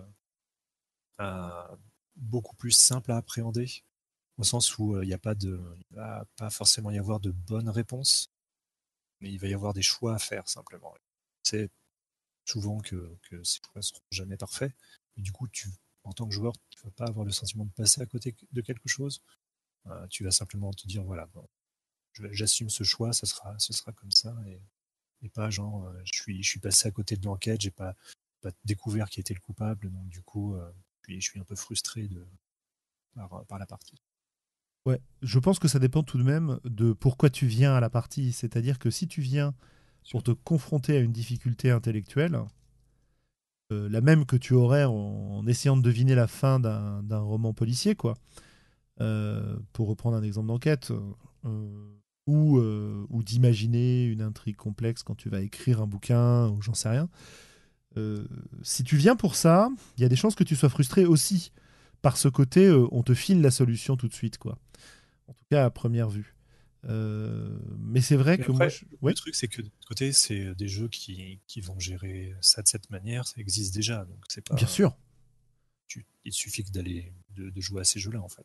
Oui, oui, on est, on est, on est, parfaitement d'accord. On essaie de, on essaie justement de, de voir comment on peut écrire des jeux un peu différents du coup, qui ont plutôt cette approche-là. Mais effectivement, on est d'accord que tout dépend de ce que, recherchent les joueurs. Ouais, ouais, mais je préfère le préciser parce que c'est important. Euh, si tu viens parce que tu as envie de jouer un rôle, t'as pas forcément envie euh, de, de, te, de, te créer une surcharge cognitive avec la résolution de l'intrigue parce que tu as juste envie de jouer quelqu'un qui est pris dans une intrigue, tu vois. Et ce qui va t'intéresser, c'est de montrer ses réactions, c'est de faire les choix pour lui, c'est de de, de, faire apparaître des scènes intéressantes dans lesquelles euh, ça intervient, etc. Donc, euh, mais bon, ça, c'est des choses qu'on répète tout le temps dans les voies d'Altaride, quoi. Euh, et d'ailleurs, pas que chez nous, hein, évidemment. C'est de, de, de, bien être clair sur ce qu'on va jouer. Si je prends l'exemple de la partie de Dominion qu'on a faite vendredi, il y a quelque chose de très intéressant parce que dans un jeu classique, je pense que la situation de départ aurait été la suivante. Euh, vous êtes euh, euh, un héritier illégitime du trône et ses conseillers. votre but est de renverser le seigneur actuel. Et là, on aurait fait des plans qui auraient pu complètement foirer parce que bon bah voilà, le seigneur actuel est, est, est, installé et tout. Et dans la partie, on a commencé en disant vous êtes des héritiers, enfin vous êtes les suivants et l'héritier plus ou moins légitime de la famille, et vous venez de euh, faire assassiner le, euh, euh, le seigneur de la maison. Qu'est-ce que vous faites maintenant? Tu vois? Et du coup, les intrigues qu'on a faites étaient beaucoup plus proactives, elles étaient relativement simples, et elles nous ont permis de définir nos objectifs au fur et à mesure de la partie aussi. Parce qu'on n'est pas arrivé à l'endroit où on pensait qu'on arriverait finalement. Et ça, c'est un effet que j'ai trouvé très très agréable. Voilà. Je sais pas si vous avez des choses à ajouter euh, à ce propos. Forcément de, de l'exemple que je citais, évidemment. Mais... Non, rien de, rien de plus pour le moment? Rien, rien de plus pour moi. Rien pour moi non plus. D'accord. Donc là, on a beaucoup parlé de l'intrigue. Euh, de, de, de, différentes façons de la mettre en place, de la facilité, etc. Même si on est très très loin d'être exhaustif. J'espère en tout cas que ça aura apporté des, éléments de réflexion à nos auditeurs. J'aimerais bien qu'on parle un peu aussi du de ce côté un peu plus macro, de ce côté impact des décisions que les personnages vont prendre pour euh, le, deuxième facette du, du jeu politique, c'est-à-dire, oui, on a les intrigues de couloir, euh, les enjeux de pouvoir, etc. Mais jouer avec ce genre de choses implique aussi que les personnages aient la possibilité de changer le monde autour d'eux, quoi. Parce que euh, si tu élimines l'usage de pouvoir du jeu et que tu ne te concentres que sur l'obtention du pouvoir, quelque part, tu, pour moi, tu perds un peu de l'intérêt de ce genre de jeu, quoi. Euh, jouer un grand seigneur, si t'as pas vraiment de pouvoir sur le monde qui t'entoure, bah c'est exactement comme si tu jouais euh, une intrigue dans une auberge pour savoir qui aura le droit de coucher auprès du feu, quoi. Alors comment est-ce qu'on fait pour mettre en, évidence ce genre de choses Ou vous avez le droit de ne pas être d'accord avec moi aussi, hein, d'ailleurs? C'est-à-dire que moi, intrigue ou non, de toute façon, enfin, quel que soit le, statut du joueur, j'essaie toujours de faire en sorte qu'ils changent l'univers dans lequel ils sont d'une manière ou d'une autre. Pour moi, c'est un, énorme prérequis. Donc, je le fais toujours. ouais. Toujours dans le cas où les personnages, même s'ils sont à petite échelle au départ, vont pouvoir changer l'univers autour d'eux, quoi. Ouais, j'invente des, répercussions. Alors, les répercussions, quelquefois, ils ne les voient pas euh, immédiatement. Quelquefois, c'est une, situation dans laquelle ils se retrouvent après, euh, à la fin de la partie ou à la fin de la campagne, qui leur revient et où ils demandent Mais pourquoi? Ben, Tu te rappelles pas au début? C'est euh, voilà. c'est rigolo. Mais, mais ouais, j'ai souvenir d'une partie où un des, un des personnages était, était bourrin, mais bourrin en mode sadique, mode vraiment arrachait des bras et compagnie. Il le mmh. pouvait, il l'a fait. Et, euh, et, du coup, il jouait quand même en équipe, euh, tous, les, tous les joueurs tous les personnages. Et, euh, et du coup, dans l'univers où ils évoluaient, ils se sont retrouvés à avoir la réputation, je sais plus, les, cinq sanglants ou les, les, sanglants ou les cinq sanglants, où ils avaient la réputation d'être des gens qui, dès qu'ils allaient quelque part, tuaient tout le monde, violaient les femmes. Enfin, bien sûr, la légende après a été un peu un peu amplifié. Mais du coup, ils pouvaient plus aller nulle part sans avoir à bah, soit dissimuler leur identité ou euh, etc. Du coup, ça leur a créé des, des, des complications. J'ai pas eu des masses besoin d'en rajouter d'autres après ça. Ça, c'est des conséquences. C'est pas tellement faire évoluer le, statu quo dans lequel se trouve le monde au, moment où ils arrivent, quoi. Non, certes, bah, ça fait pas changer euh, le monde euh, à une, à une échelle énorme. Mais c'est vrai que c'est assez. Euh, quand on, quand on y réfléchit un petit peu, c'est assez rare d'avoir des, jeux dans lesquels euh, euh, les PJ ont un vrai gros impact, surtout si c'est un impact qui n'est pas prévu dans, disons, dans, un scénario tel quel. Absolument. c'est pas évident d'avoir un,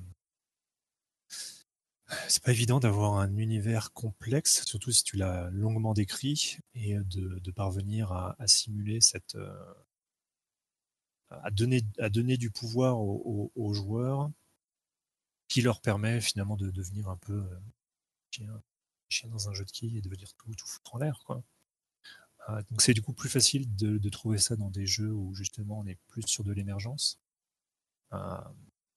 Et mais ouais, effectivement, on, est, on, est, on reste euh, finalement un petit peu euh, dans une vision très euh, vous êtes, vous êtes niveau 1. les actions que vous avez vont certes avoir un impact sur le gobelin que vous allez tabasser, mais ça ne va, pas, ça va pas changer des, des, des, royaumes et des empires parce que si, si, on donnait autant de pouvoir à Finalement, ben, je sais pas pas pourquoi il y a cette, euh, cette espèce de. Je sais pas si c'est une, peur de, leur donner, de leur donner cette puissance, mais effectivement, c'est assez rare à part, à part Birthright. Je pense pas qu'on ait énormément d'exemples de, vous êtes, euh, vous êtes des seigneurs, vous êtes niveau 20 et euh, vous avez un impact politique, vous prenez des décisions politiques et vous Je l'ai. Alors bon, tu pourrais tu peux citer Birthright, tu peux citer euh, dans une certaine mesure Ambre, tu peux citer Nobilis aussi. Euh, tu joues carrément des dieux, quoi. Euh, donc il y, a des, choses comme ça. Mais en fait, il y a, y a quand même des contextes particuliers dans lesquels on retrouve ce genre de choses. C'est les grandes campagnes épiques de changement d'édition ou les grandes campagnes épiques qui bouleversent l'univers de jeu. Ça, c'est un truc qui a été vraiment mis en place mais on tombe dans le, dans le côté euh, le bouleversement est en fait prévu dans le scénario. Tu vois, là, la première qui me vient en tête, euh, attention, euh, spoiler, ça va être des campagnes d'Agone, par exemple, dans lesquelles le monde n'est plus ce lui qu'il était à la fin de la campagne, quoi. Ou des campagnes de Néphilim aussi. On prend. comment s'appelle cette campagne qui est pas à mon sens la meilleure, mais qui a des éléments sympathiques, qui s'appelle Al-Mugawir, qui est une des dernières campagnes qui a été faite pour la troisième aide, dans laquelle tu fais... Euh, l'enjeu de la campagne, c'est l'apparition d'une nouvelle forme de magie euh, dans le monde du jeu, quoi. Donc, euh, et les personnages sont vraiment acteurs de cette apparition-là. Du coup, bah, c'est prévu, mais les joueurs ont un impact. Et en plus, il se trouve que, comme il y a beaucoup beaucoup de jeux de factions dans des films, pour prendre cet exemple-là, euh, et c'est la même chose dans la campagne d'Agon qui permet de, après la campagne, de jouer des nouveaux persos qui n'étaient pas possible de jouer avant. T'as tout un côté politique parce que t'as des factions qui entrent en jeu, quoi. Mais c'est vrai aussi que des jeux qui le prennent en compte dès le départ, il n'y en, a pas, en a pas tant que ça. Euh, c'est assez intéressant de, de se lancer dans cette idée-là parce que, effectivement, euh, comment on gère, quoi? Dans une campagne écrite, bah, euh, en général, on te fournit plusieurs fins. Et euh, comme il y a une storyline, comme il y a une. Euh, pardon, comment on dit en français J'allais dire un métaplot. bref, comme on a une, une ligne qui va être suivie par la gamme du jeu après le supplément aux questions, eh bien, il y a des choix qui ont été faits, mais il n'est pas dit que ta campagne aboutisse à, ces choix-là. Mais après, dans des jeux à émergence, là, on peut vraiment se, faire plaisir. Et là, on peut vraiment, vraiment euh, euh, faire évoluer le monde autour de soi. Là, le, jeu qui me vient en tête, bah, sur lequel tu as aussi. Euh, une méta-intrigue, c'est pas mal, ouais. sur lequel tu as, travaillé aussi, Kelrun, c'est Legacy, en fait. que tu as fait tout un, tout un hack du jeu, quelque part. Pour Godsend Oui, c'est ça, pour Godsend. Ouais. ouais. Ouais, effectivement, bah oui, puisque tu, tu, effectivement, tu joues des dieux et, des, et leurs avatars, donc mais encore une fois, c'est bah, tout ce qui est PBTA, tu as, une petite phase de world building, tu as des grandes lignes qui sont fixées, effectivement. Euh, c'est vrai dans Dominion, c'est vrai dans, dans, c'est vrai dans à peu près tous les PBTA.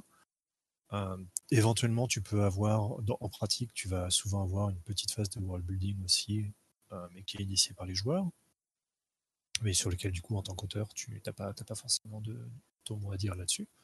Euh, et après, bah, voilà, c'est la table qui, qui, va, qui va venir bouleverser le monde. Mais euh, effectivement, on est, on est sur des jeux où, euh, où tu as les moyens de tes ambitions, en quelque sorte.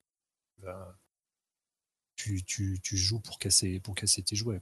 Il n'y a, pas de souci hmm. là-dessus.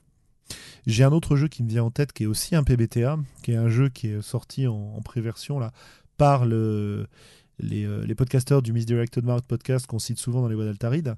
C'est un jeu qui s'appelle Hydro Hackers, euh, Hackers et c'est un jeu dans lequel tu vas. Euh, c'est un peu. Oui, c'est un contexte euh, un peu cyber où l'eau est devenue super rare et où tu joues des gens qui vont. en gros, s'occuper du bien-être de leur quartier. C'est-à-dire qu'ils vont faire des runs, ils vont faire des, des actions cyber classiques, mais souvent le but c'est de récupérer notamment de l'eau pour euh, la réinvestir dans leur quartier et faire vivre leur quartier. Et c'est un jeu bon, que j'ai pas encore testé, mais qui m'a bien plu dans ce côté, euh, encore une fois, euh, comme Dominion avec ses maisons, micro-macro. quoi. C'est-à-dire, je mets en place des interventions, des, des, phases de jeu complètement focalisées dans lesquelles on va avoir de l'action cyberpunk classique, quoi en quelque sorte, et des phases où je vais euh, gérer les conséquences de mes actes, et notamment euh, gérer le fait que euh, j'ai foiré ma mission, donc l'eau dans mon quartier a été coupée, comment je vais faire pour que mes voisins survivent, etc. Ou au contraire, j'ai réussi à toucher le jackpot et je vais pouvoir faire évoluer les choses dans le bon sens. quoi. Et ça aussi, pour moi, c'est un jeu qui est dans le jeu politique parce que on va s'intéresser non plus seulement au personnage, mais à son environnement. Et c'est euh, quelque part un peu le but du jeu, de ne pas s'intéresser qu'à son personnage, mais de s'intéresser aussi à son impact. Mais après, c'est un équilibre assez délicat parce que justement, si tu restes vraiment sur du uniquement sur du macro en quelque sorte, tu vas perdre de plus en plus cette immersion avec ton, personnage. Euh, et du coup, il y a un équilibre délicat à trouver entre euh, euh, le fait que tu, vas avoir ces grandes décisions, mais en même temps, il faut trouver un moyen pour que tu, joues ton personnage et que d'une certaine manière, il fasse quand même des choses et pas simplement qu'il envoie des gens faire des choses. donc, après que ce soit dans, Dominion, typiquement, c'est plutôt des, des, grands principes de, certaine manière de, de philosophie, un ethos euh, qui, te pousse à être à la tête d'une armée, qui te pousse à être à la tête d'une opération et pas, et pas simplement d'être dans, dans, ton siège à caresser ton, ton chat tout en ricanant. Mais euh, euh, ouais, il faut, il faut avoir quand même que les personnages, parce que ce sont quand même les protagonistes. Et donc, si c'est juste, encore une fois, si c'est juste du, des personnages qui vont, qui vont tamponner des dossiers et des vétos sur certains trucs et, budgéter des opérations, mais qui sont pas actifs, euh, ça peut être assez, euh, ça peut être assez compliqué, je pense, à, avoir des, des, histoires intéressantes pour les. Ouais, tout à fait. Moi, j'ai un peu résolu le, problème, enfin ma façon de résoudre le problème dans, euh, dans Divergence, donc un, jeu de SF que je, je, prépare et qui sortira sûrement un jour. Euh, je sais pas quand parce que j'ai du mal à avancer. T'es con, Morgan. Il nous met des photos débiles dans le, dans le chat. Euh, dans Divergence, on joue à la fois, enfin, on joue un personnage dont la conscience a été copiée, et on joue à la fois euh, le preneur de décision au sein d'une institution politique qui va être amené à jouer des phases de négociation, d'intrigue, d'échange, de, de, faveurs, euh, etc., pour obtenir les votes dont il a besoin. Et on joue en même temps euh, la copie de sa personnalité dans un robot sur une planète en cours de, de terraformation qui va euh, explorer l'endroit et euh, affronter les conséquences des décisions que euh, le politicien a prises en fait. Puisque globalement, les joueurs se donnent des missions et vont ensuite les accomplir. Et on a bon, derrière des tas de, choses qui viennent complexifier les choses. Mais y a, on, a, on a vraiment eu en y jouant cette sensation de quand on joue les politiciens, on est vraiment dans un contexte politique d'intrigue, d'informations cloisonnées, de, d'alliances euh, et de faveurs pour renouveler ces alliances ou les perdre, etc. Et, euh, de, et de grandes décisions qui auront un impact sur le monde. Et quand on passe dans la phase où on va jouer euh, les exécutants sur le terrain, on est confronté aux décisions qu'on a prises et aux conséquences des décisions qu'on a prises et on est beaucoup plus dans l'action directe. Euh, et c'est vachement intéressant comme. Euh, en tout cas, dans les parties que j'ai faites jusque-là, j'ai trouvé ça vachement intéressant comme, euh, comme mode de jeu. Quoi. Alors évidemment, c'est pas le, seul, le seul jeu qui propose ça, hein, mais ça, ça, marche plutôt pas mal et ça réconcilie un peu les deux en fait. L'impact large sur le monde autour de nous et le niveau d'intervention directe qui permet d'être dans le personnage. et comme l'intervention directe fait évoluer le personnage, ça a tendance à faire évoluer les décisions macro qu'il prend, etc. Et donc, tu as une, boucle assez intéressante qui se développe. Et moi, en tout cas, ça fait partie des jeux dans lesquels je me suis le plus amusé à ce genre de choses. Bon, évidemment, je n'y ai joué qu'en tant qu'MJ, pour le moment. Euh, mais euh, c'était très, très, très, très intéressant à, mettre en place, justement. Mais du coup, il n'y a pas, d'exemple de, jeu qui se rapprocherait plus d'un West Wing?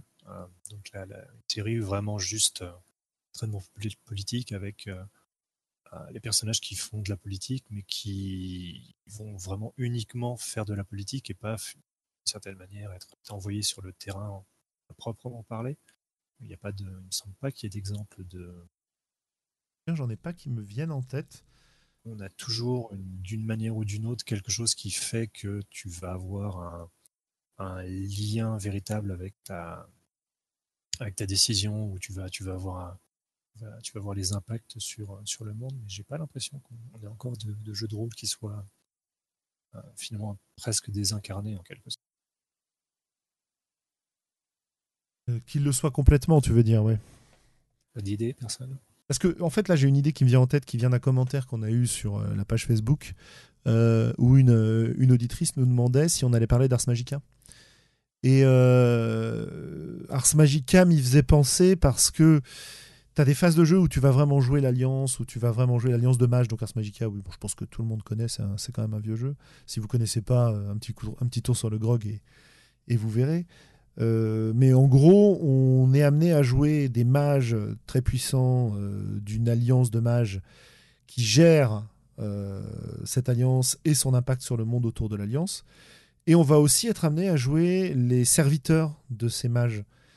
Et on a des phases de jeu dans lesquelles on va jouer les mages qui prennent des décisions et des phases de jeu dans lesquelles on va jouer euh, les serviteurs qui sont un peu confrontés à ça. Et c'est pas les mêmes persos, tu vois. Mais en même temps, on joue quand même les deux, quoi. Donc, euh, tu, joues malgré tout. Euh, t'as pas, pas juste, justement, le côté les mages dans leur alliance qui prennent des décisions, qui votent pour décider de, de ce qu'on va faire. Et c'est non, je suis en train de réfléchir, j'en vois pas. Il y a Sylvestre sur le chat qui nous dit qu'il a un projet de jeu, mais que c'est qu'un projet pour le moment. Donc, bah, écoute, euh, voilà, on t'invite à. Moi aussi, en plus. Bah, toi aussi, bah alors allez-y, les gars, là. En plus, si j'ai bien compris, euh, vous parliez de Rennes tout à l'heure, il y a peut-être moyen que vous travaillez ensemble. Euh, ouais, j'ai pas de. J'ai vraiment pas d'exemple, quoi. Peut-être certaines campagnes d'ambre, mais. Euh...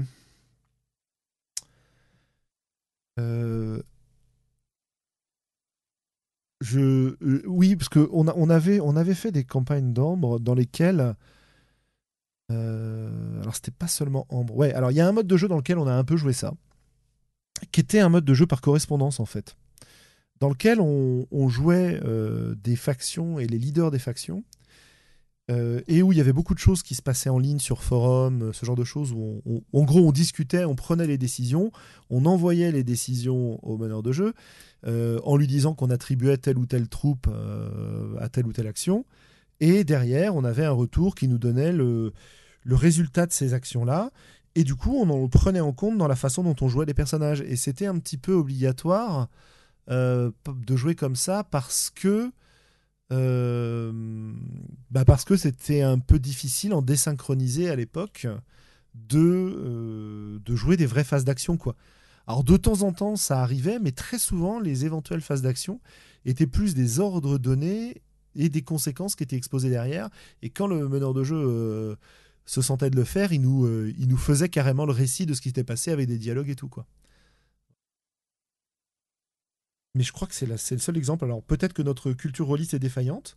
Si vous nous écoutez et que vous avez des idées de jeux qui fonctionnent de cette manière-là, n'hésitez pas à nous les transmettre. Je pense que ça nous intéressera, quoi. Parce que quand tu dis The West Wing, euh, The West Wing, moi ça, ça me plairait bien quelque part de jouer ça. Je suis pas sûr parce que j'ai beaucoup aimé le regarder comme série, mais le jouer derrière, est-ce que je serais pas frustré du manque d'action, tu vois? Surtout, ce serait pas évident à reproduire. non, c'est clair. Pas évident du tout. En tout cas, on attend vos conseils.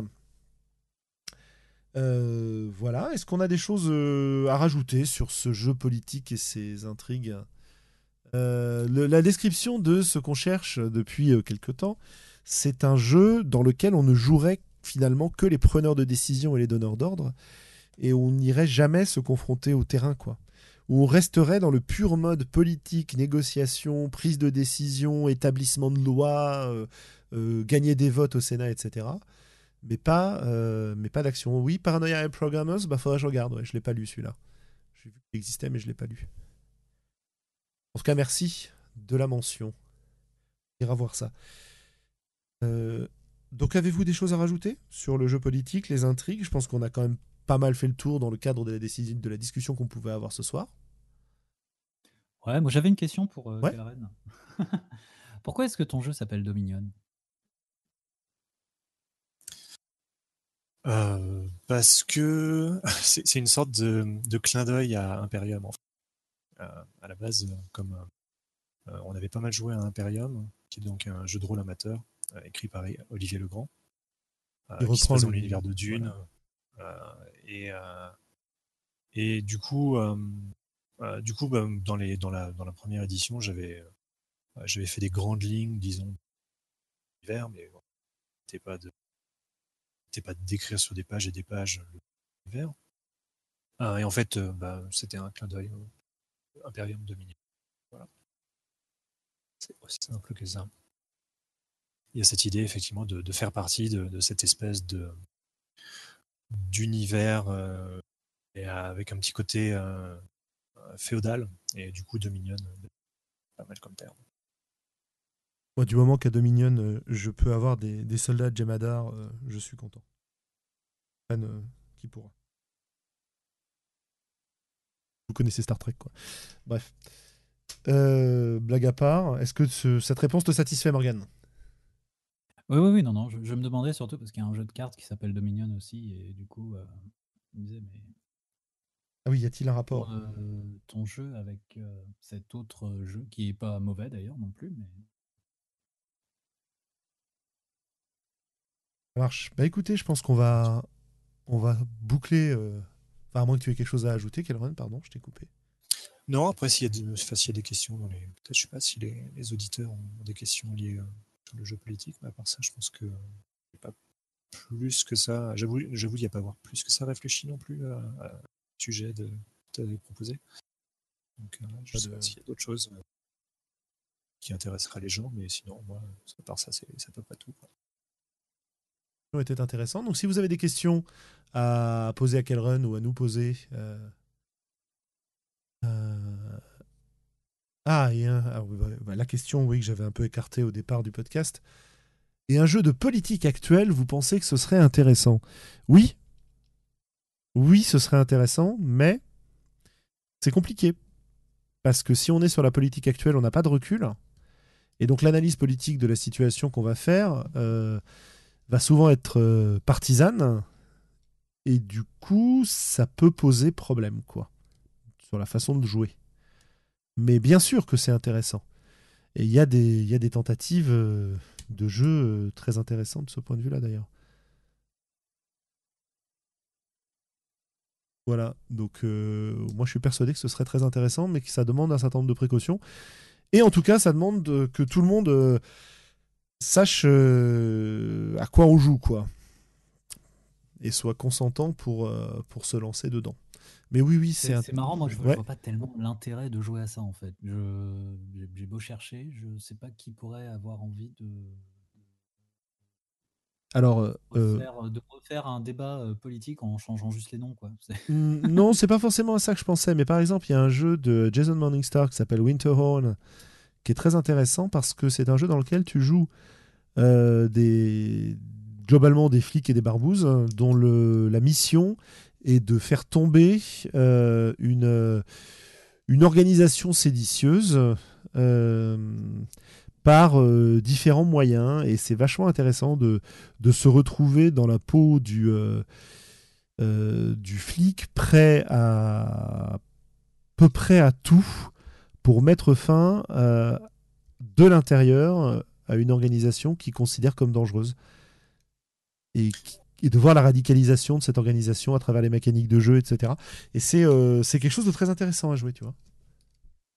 Mais du coup, c'est plus dans le cadre de, de ta définition du, du jeu politique. Sinon, à ce moment-là, les ça serait aussi. euh, Ah mais ça fait partie du ça fait partie du jeu politique. J'écartais un peu le ce type de jeu au départ pour se focaliser sur autre chose si tu veux. Mais pour moi ça, ça, oui, oui, ça après, en fait partie. y ait un sujet politique, ça, c'est clair net qu'il y a plein de jeux qui le font. Mais... Euh, et du coup, dans Winterhorn, tu, tu as effectivement des, moyens d'action qui vont avoir des conséquences sur le monde autour de toi, sur la façon dont l'organisation va être vue, euh, à la fois au niveau micro, à la fois au niveau macro. Et donc, je trouve que ça tombe un peu dans ce, cadre-là. Après, c'est quelque chose qui est euh, relativement scripté. tu fais des choix de mesures et en fait, le, conséquences de ces choix sont prévues. Enfin, il y a toute une mécanique assez sympa qui lui donne une rejouabilité. Euh, Et c'est un exemple de jeu politique contemporain. C'était juste pour, euh, pour s'écarter un peu du euh, on va rejouer un discours euh, politique actuel en changeant les noms, quoi. Voilà. Ok, ok. Mais je trouve que le jeu est un moyen de s'interroger sur le monde parfois et que ça peut être, ça peut être intéressant. T'es pas forcé de le jouer en contemporain d'ailleurs pour le faire. hein. C'est une des choses qu'on avait dites quand on avait fait un podcast sur la SF d'ailleurs, il y a fort longtemps. Je vous propose, chers amis, de passer à notre traditionnelle séquence des coups de cœur et éventuellement des coups de gueule. Euh, je ne sais pas si tu as eu, euh, si tu as quelque chose qui t'enthousiasme euh, en termes de, de jeux de rôle, de jeux en général ou carrément d'autres choses en ce moment, Calren, mais c'est le, le moment de nous le faire partager. Si on a. bah, je vais passer mon tour pour y réfléchir un petit Ça marche. 5 minutes. Euh, Morgane. Alors, coup de cœur, coup de gueule. Je vais, je vais faire pareil du coup. En espérant, bon, là j'espère que t'es un truc. Non mais Julien, pour une fois, pour une fois. Non, non, je conclus, moi. C'est toi qui commence. Pour Hors une hors de question. Non, non, hors de question. Je, je- dans, notre, dans notre système politique, je suis le dictateur. Tu devrais le savoir. Ouais, Non. je sais pas, il n'y a pas des masses de, y a pas des masses de trucs qui m'enthousiasment en ce moment. Euh, en coup de gueule, euh, c'est pas vraiment un coup de gueule, mais disons que c'est un. Effectivement, c'est difficile de ne pas rementionner le, finalement les, éditions sans détour, mais c'est plus de la, euh, de la, de la, de l'incompréhension, de la, surprise de mon côté. Euh, c'est vrai que c'est assez, euh, ça semble assez incroyable. Euh, je pense que c'est difficile de pas de pas de pas mentionner, de pas y penser euh, là au jour d'aujourd'hui. Pour résumer, pour les, auditeurs qui n'auraient pas été euh, au courant éventuellement, euh, comme on l'a déjà un peu mentionné, euh, les éditions sans détour sont les éditions qui jusque-là diffusaient et traduisaient l'appel de Cthulhu en français, sur ces dernières éditions en tout cas. Et euh, Chaosium, qui est donc la société américaine, il me semble, ouais, c'est américaine, qui publie euh, le jeu dans sa version originale, a émis un communiqué récemment pour expliquer que euh, la licence de Sans Détour n'était pas renouvelée parce que Sans Détour n'avait pas réglé les royalties qu'il devait à Chaosium vis-à-vis de leur vente autour de l'appel de Cthulhu. Donc non-respect de la licence. Ils ont donc attendu que la licence se termine pour ne pas la renouveler et la confier à un autre éditeur qui sera euh, annoncé ultérieurement. Et donc euh, la suite de la gamme Cthulhu sera chez d'autres, euh, de l'appel de Cthulhu sera chez d'autres éditeurs, sans détour, et donc dépossédé entre guillemets de ceci. Et ça pose aussi problème parce que il y a des financements en cours. Et visiblement, s'ils n'ont pas la licence, je ne sais pas s'ils ont le droit de publier les financements qu'ils ont en cours, quoi. Et en tout cas, dans son communiqué, Chaosium disait qu'il était possible de, de s'arranger à partir du moment où il payait ce qu'il devait, quoi. Une, une situation assez complexe de la part de Sans Détour, voilà. Et ok. Et, et du coup, coup de cœur, coup de gueule, Ouais Vas-y, euh, Morgan. commencer. hein. Comment? Euh, je dis, t'as vraiment pas envie de commencer? Ah, mais je ne commencerai pas. Mon coup de gueule, c'est contre les podcasteurs qui ne veulent pas faire leur devoir. Je suis mal payé, monsieur. Elles sont où mes heures sup?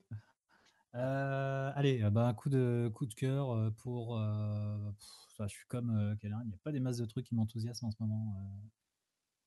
euh. Euh, les gens qui manifestent, euh, j'espère qu'ils seront encore nombreux euh, samedi. Et puis, euh, coup de gueule.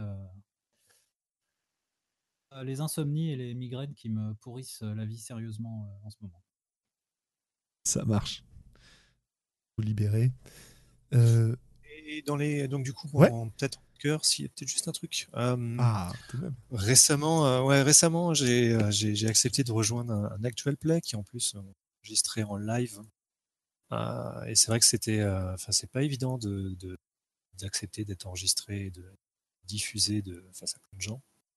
Euh, mais euh, néanmoins, euh, ouais, ça, c'était un truc que je j'avais pas forcément tellement envie que ça de de- d'avoir des, des parties publiques en quelque sorte, mais, mais je commence à je commence à y prendre goût et trouver ça assez sympa. Donc, voilà, c'est sur la chaîne de, de Samuel Zitterman si jamais, Et c'est- si jamais vous ne savez pas de quoi je parle. Et c'est sur quel jeu? Alors moi je suis intervenu sur euh, sur Dungeon World, euh, surtout qu'en plus les, on va dire le, groupe euh, débutait un petit peu sur les PPTA, c'est intéressant. Ça a permis d'apporter on va dire un peu d'expérience à, la table. Et, euh, en 2019 je vais être sur un- une campagne de Blades in the Dark. On vous mettra un lien vers euh, la chaîne de Monsieur Zitterman, que vous puissiez aller voir Dominion, la partie qu'on a faite, et puis toutes les autres parties. parce qu'il il produit quand même beaucoup, beaucoup de parties. hein. Ouais, c'est clair. Je sais pas comment il fait. Euh, Oui, notamment The Sprawl, euh, ouais. D&D, enfin il y a du... Il y a eu de l'Eclipse Phase, je crois. Enfin, je sais pas combien de parties ils font tout. Ils doivent en faire au moins deux par, deux par semaine, je pense. sont toujours Voilà, donc, diffusés. Ouais, donc du coup, le, j'intègre petit à petit le, le monde des, des podcasters. Bienvenue. Ok, bah écoutez, euh, pour ma part, euh, il y, a, des tas de choses euh, qui m'enthousiasment en ce moment. Euh, malheureusement, j'ai pas le temps d'en profiter euh, à mort, donc c'est un peu ça mon, coup de gueule, c'est le rush de fin d'année qui, me prive de pas mal de temps de faire plein de trucs, mais bon, ça c'est très très personnel, donc en gros, vous en foutez et c'est normal. Coup de cœur, je vais vous donner deux trucs. Une série de romans qui n'est pas traduite malheureusement de Adrian euh, Tchaïkovski qui s'appelle Oui. euh, ah zut comment elle s'appelle? Euh, Shadows of the Apt. Alors Shadows of the Apt dont la- le premier roman s'appelle Empire in Black and Gold donc un, un empire en noir et or.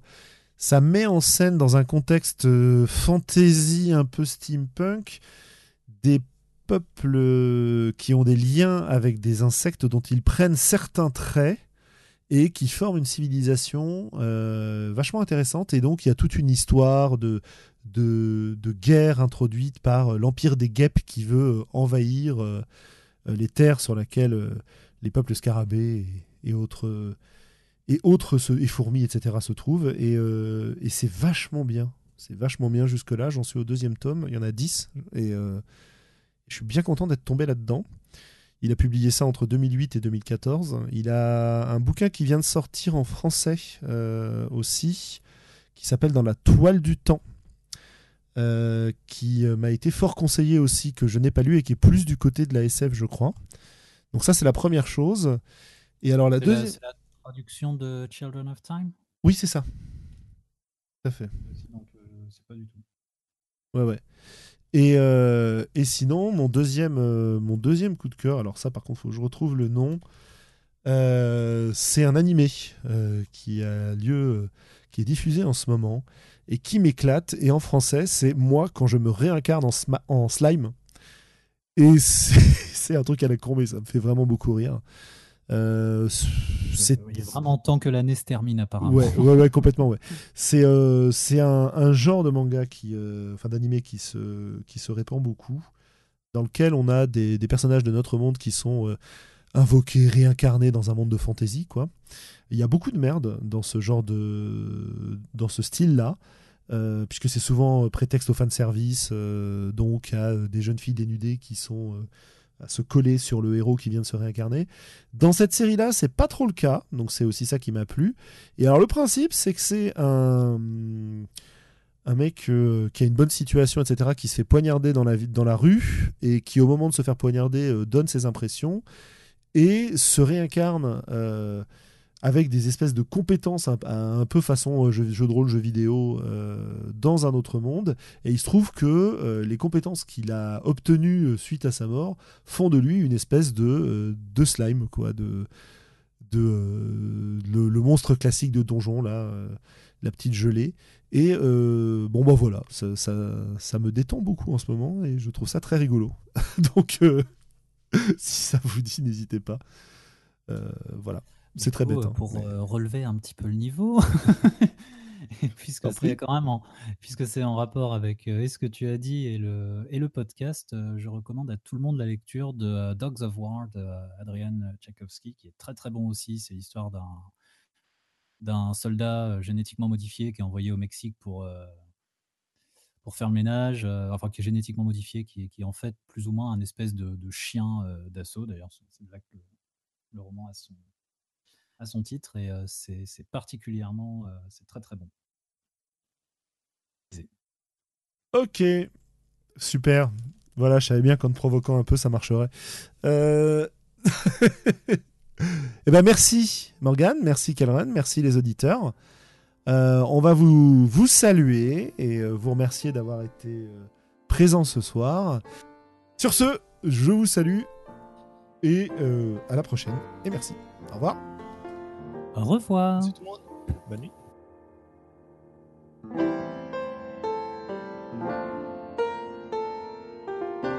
Peuple rôliste, tu viens d'écouter les voix d'Altarida. Si ce que tu as entendu t'a plu, n'hésite pas à nous laisser des commentaires sur le site, sur la chaîne YouTube, à nous rejoindre sur Facebook, sur Discord, bref, sur l'ensemble des réseaux sociaux. Et qui sait, peut-être même un jour nous laisser des étoiles sur iTunes. Porte-toi bien, peuple rôliste. Et d'ici la prochaine émission, joue bien.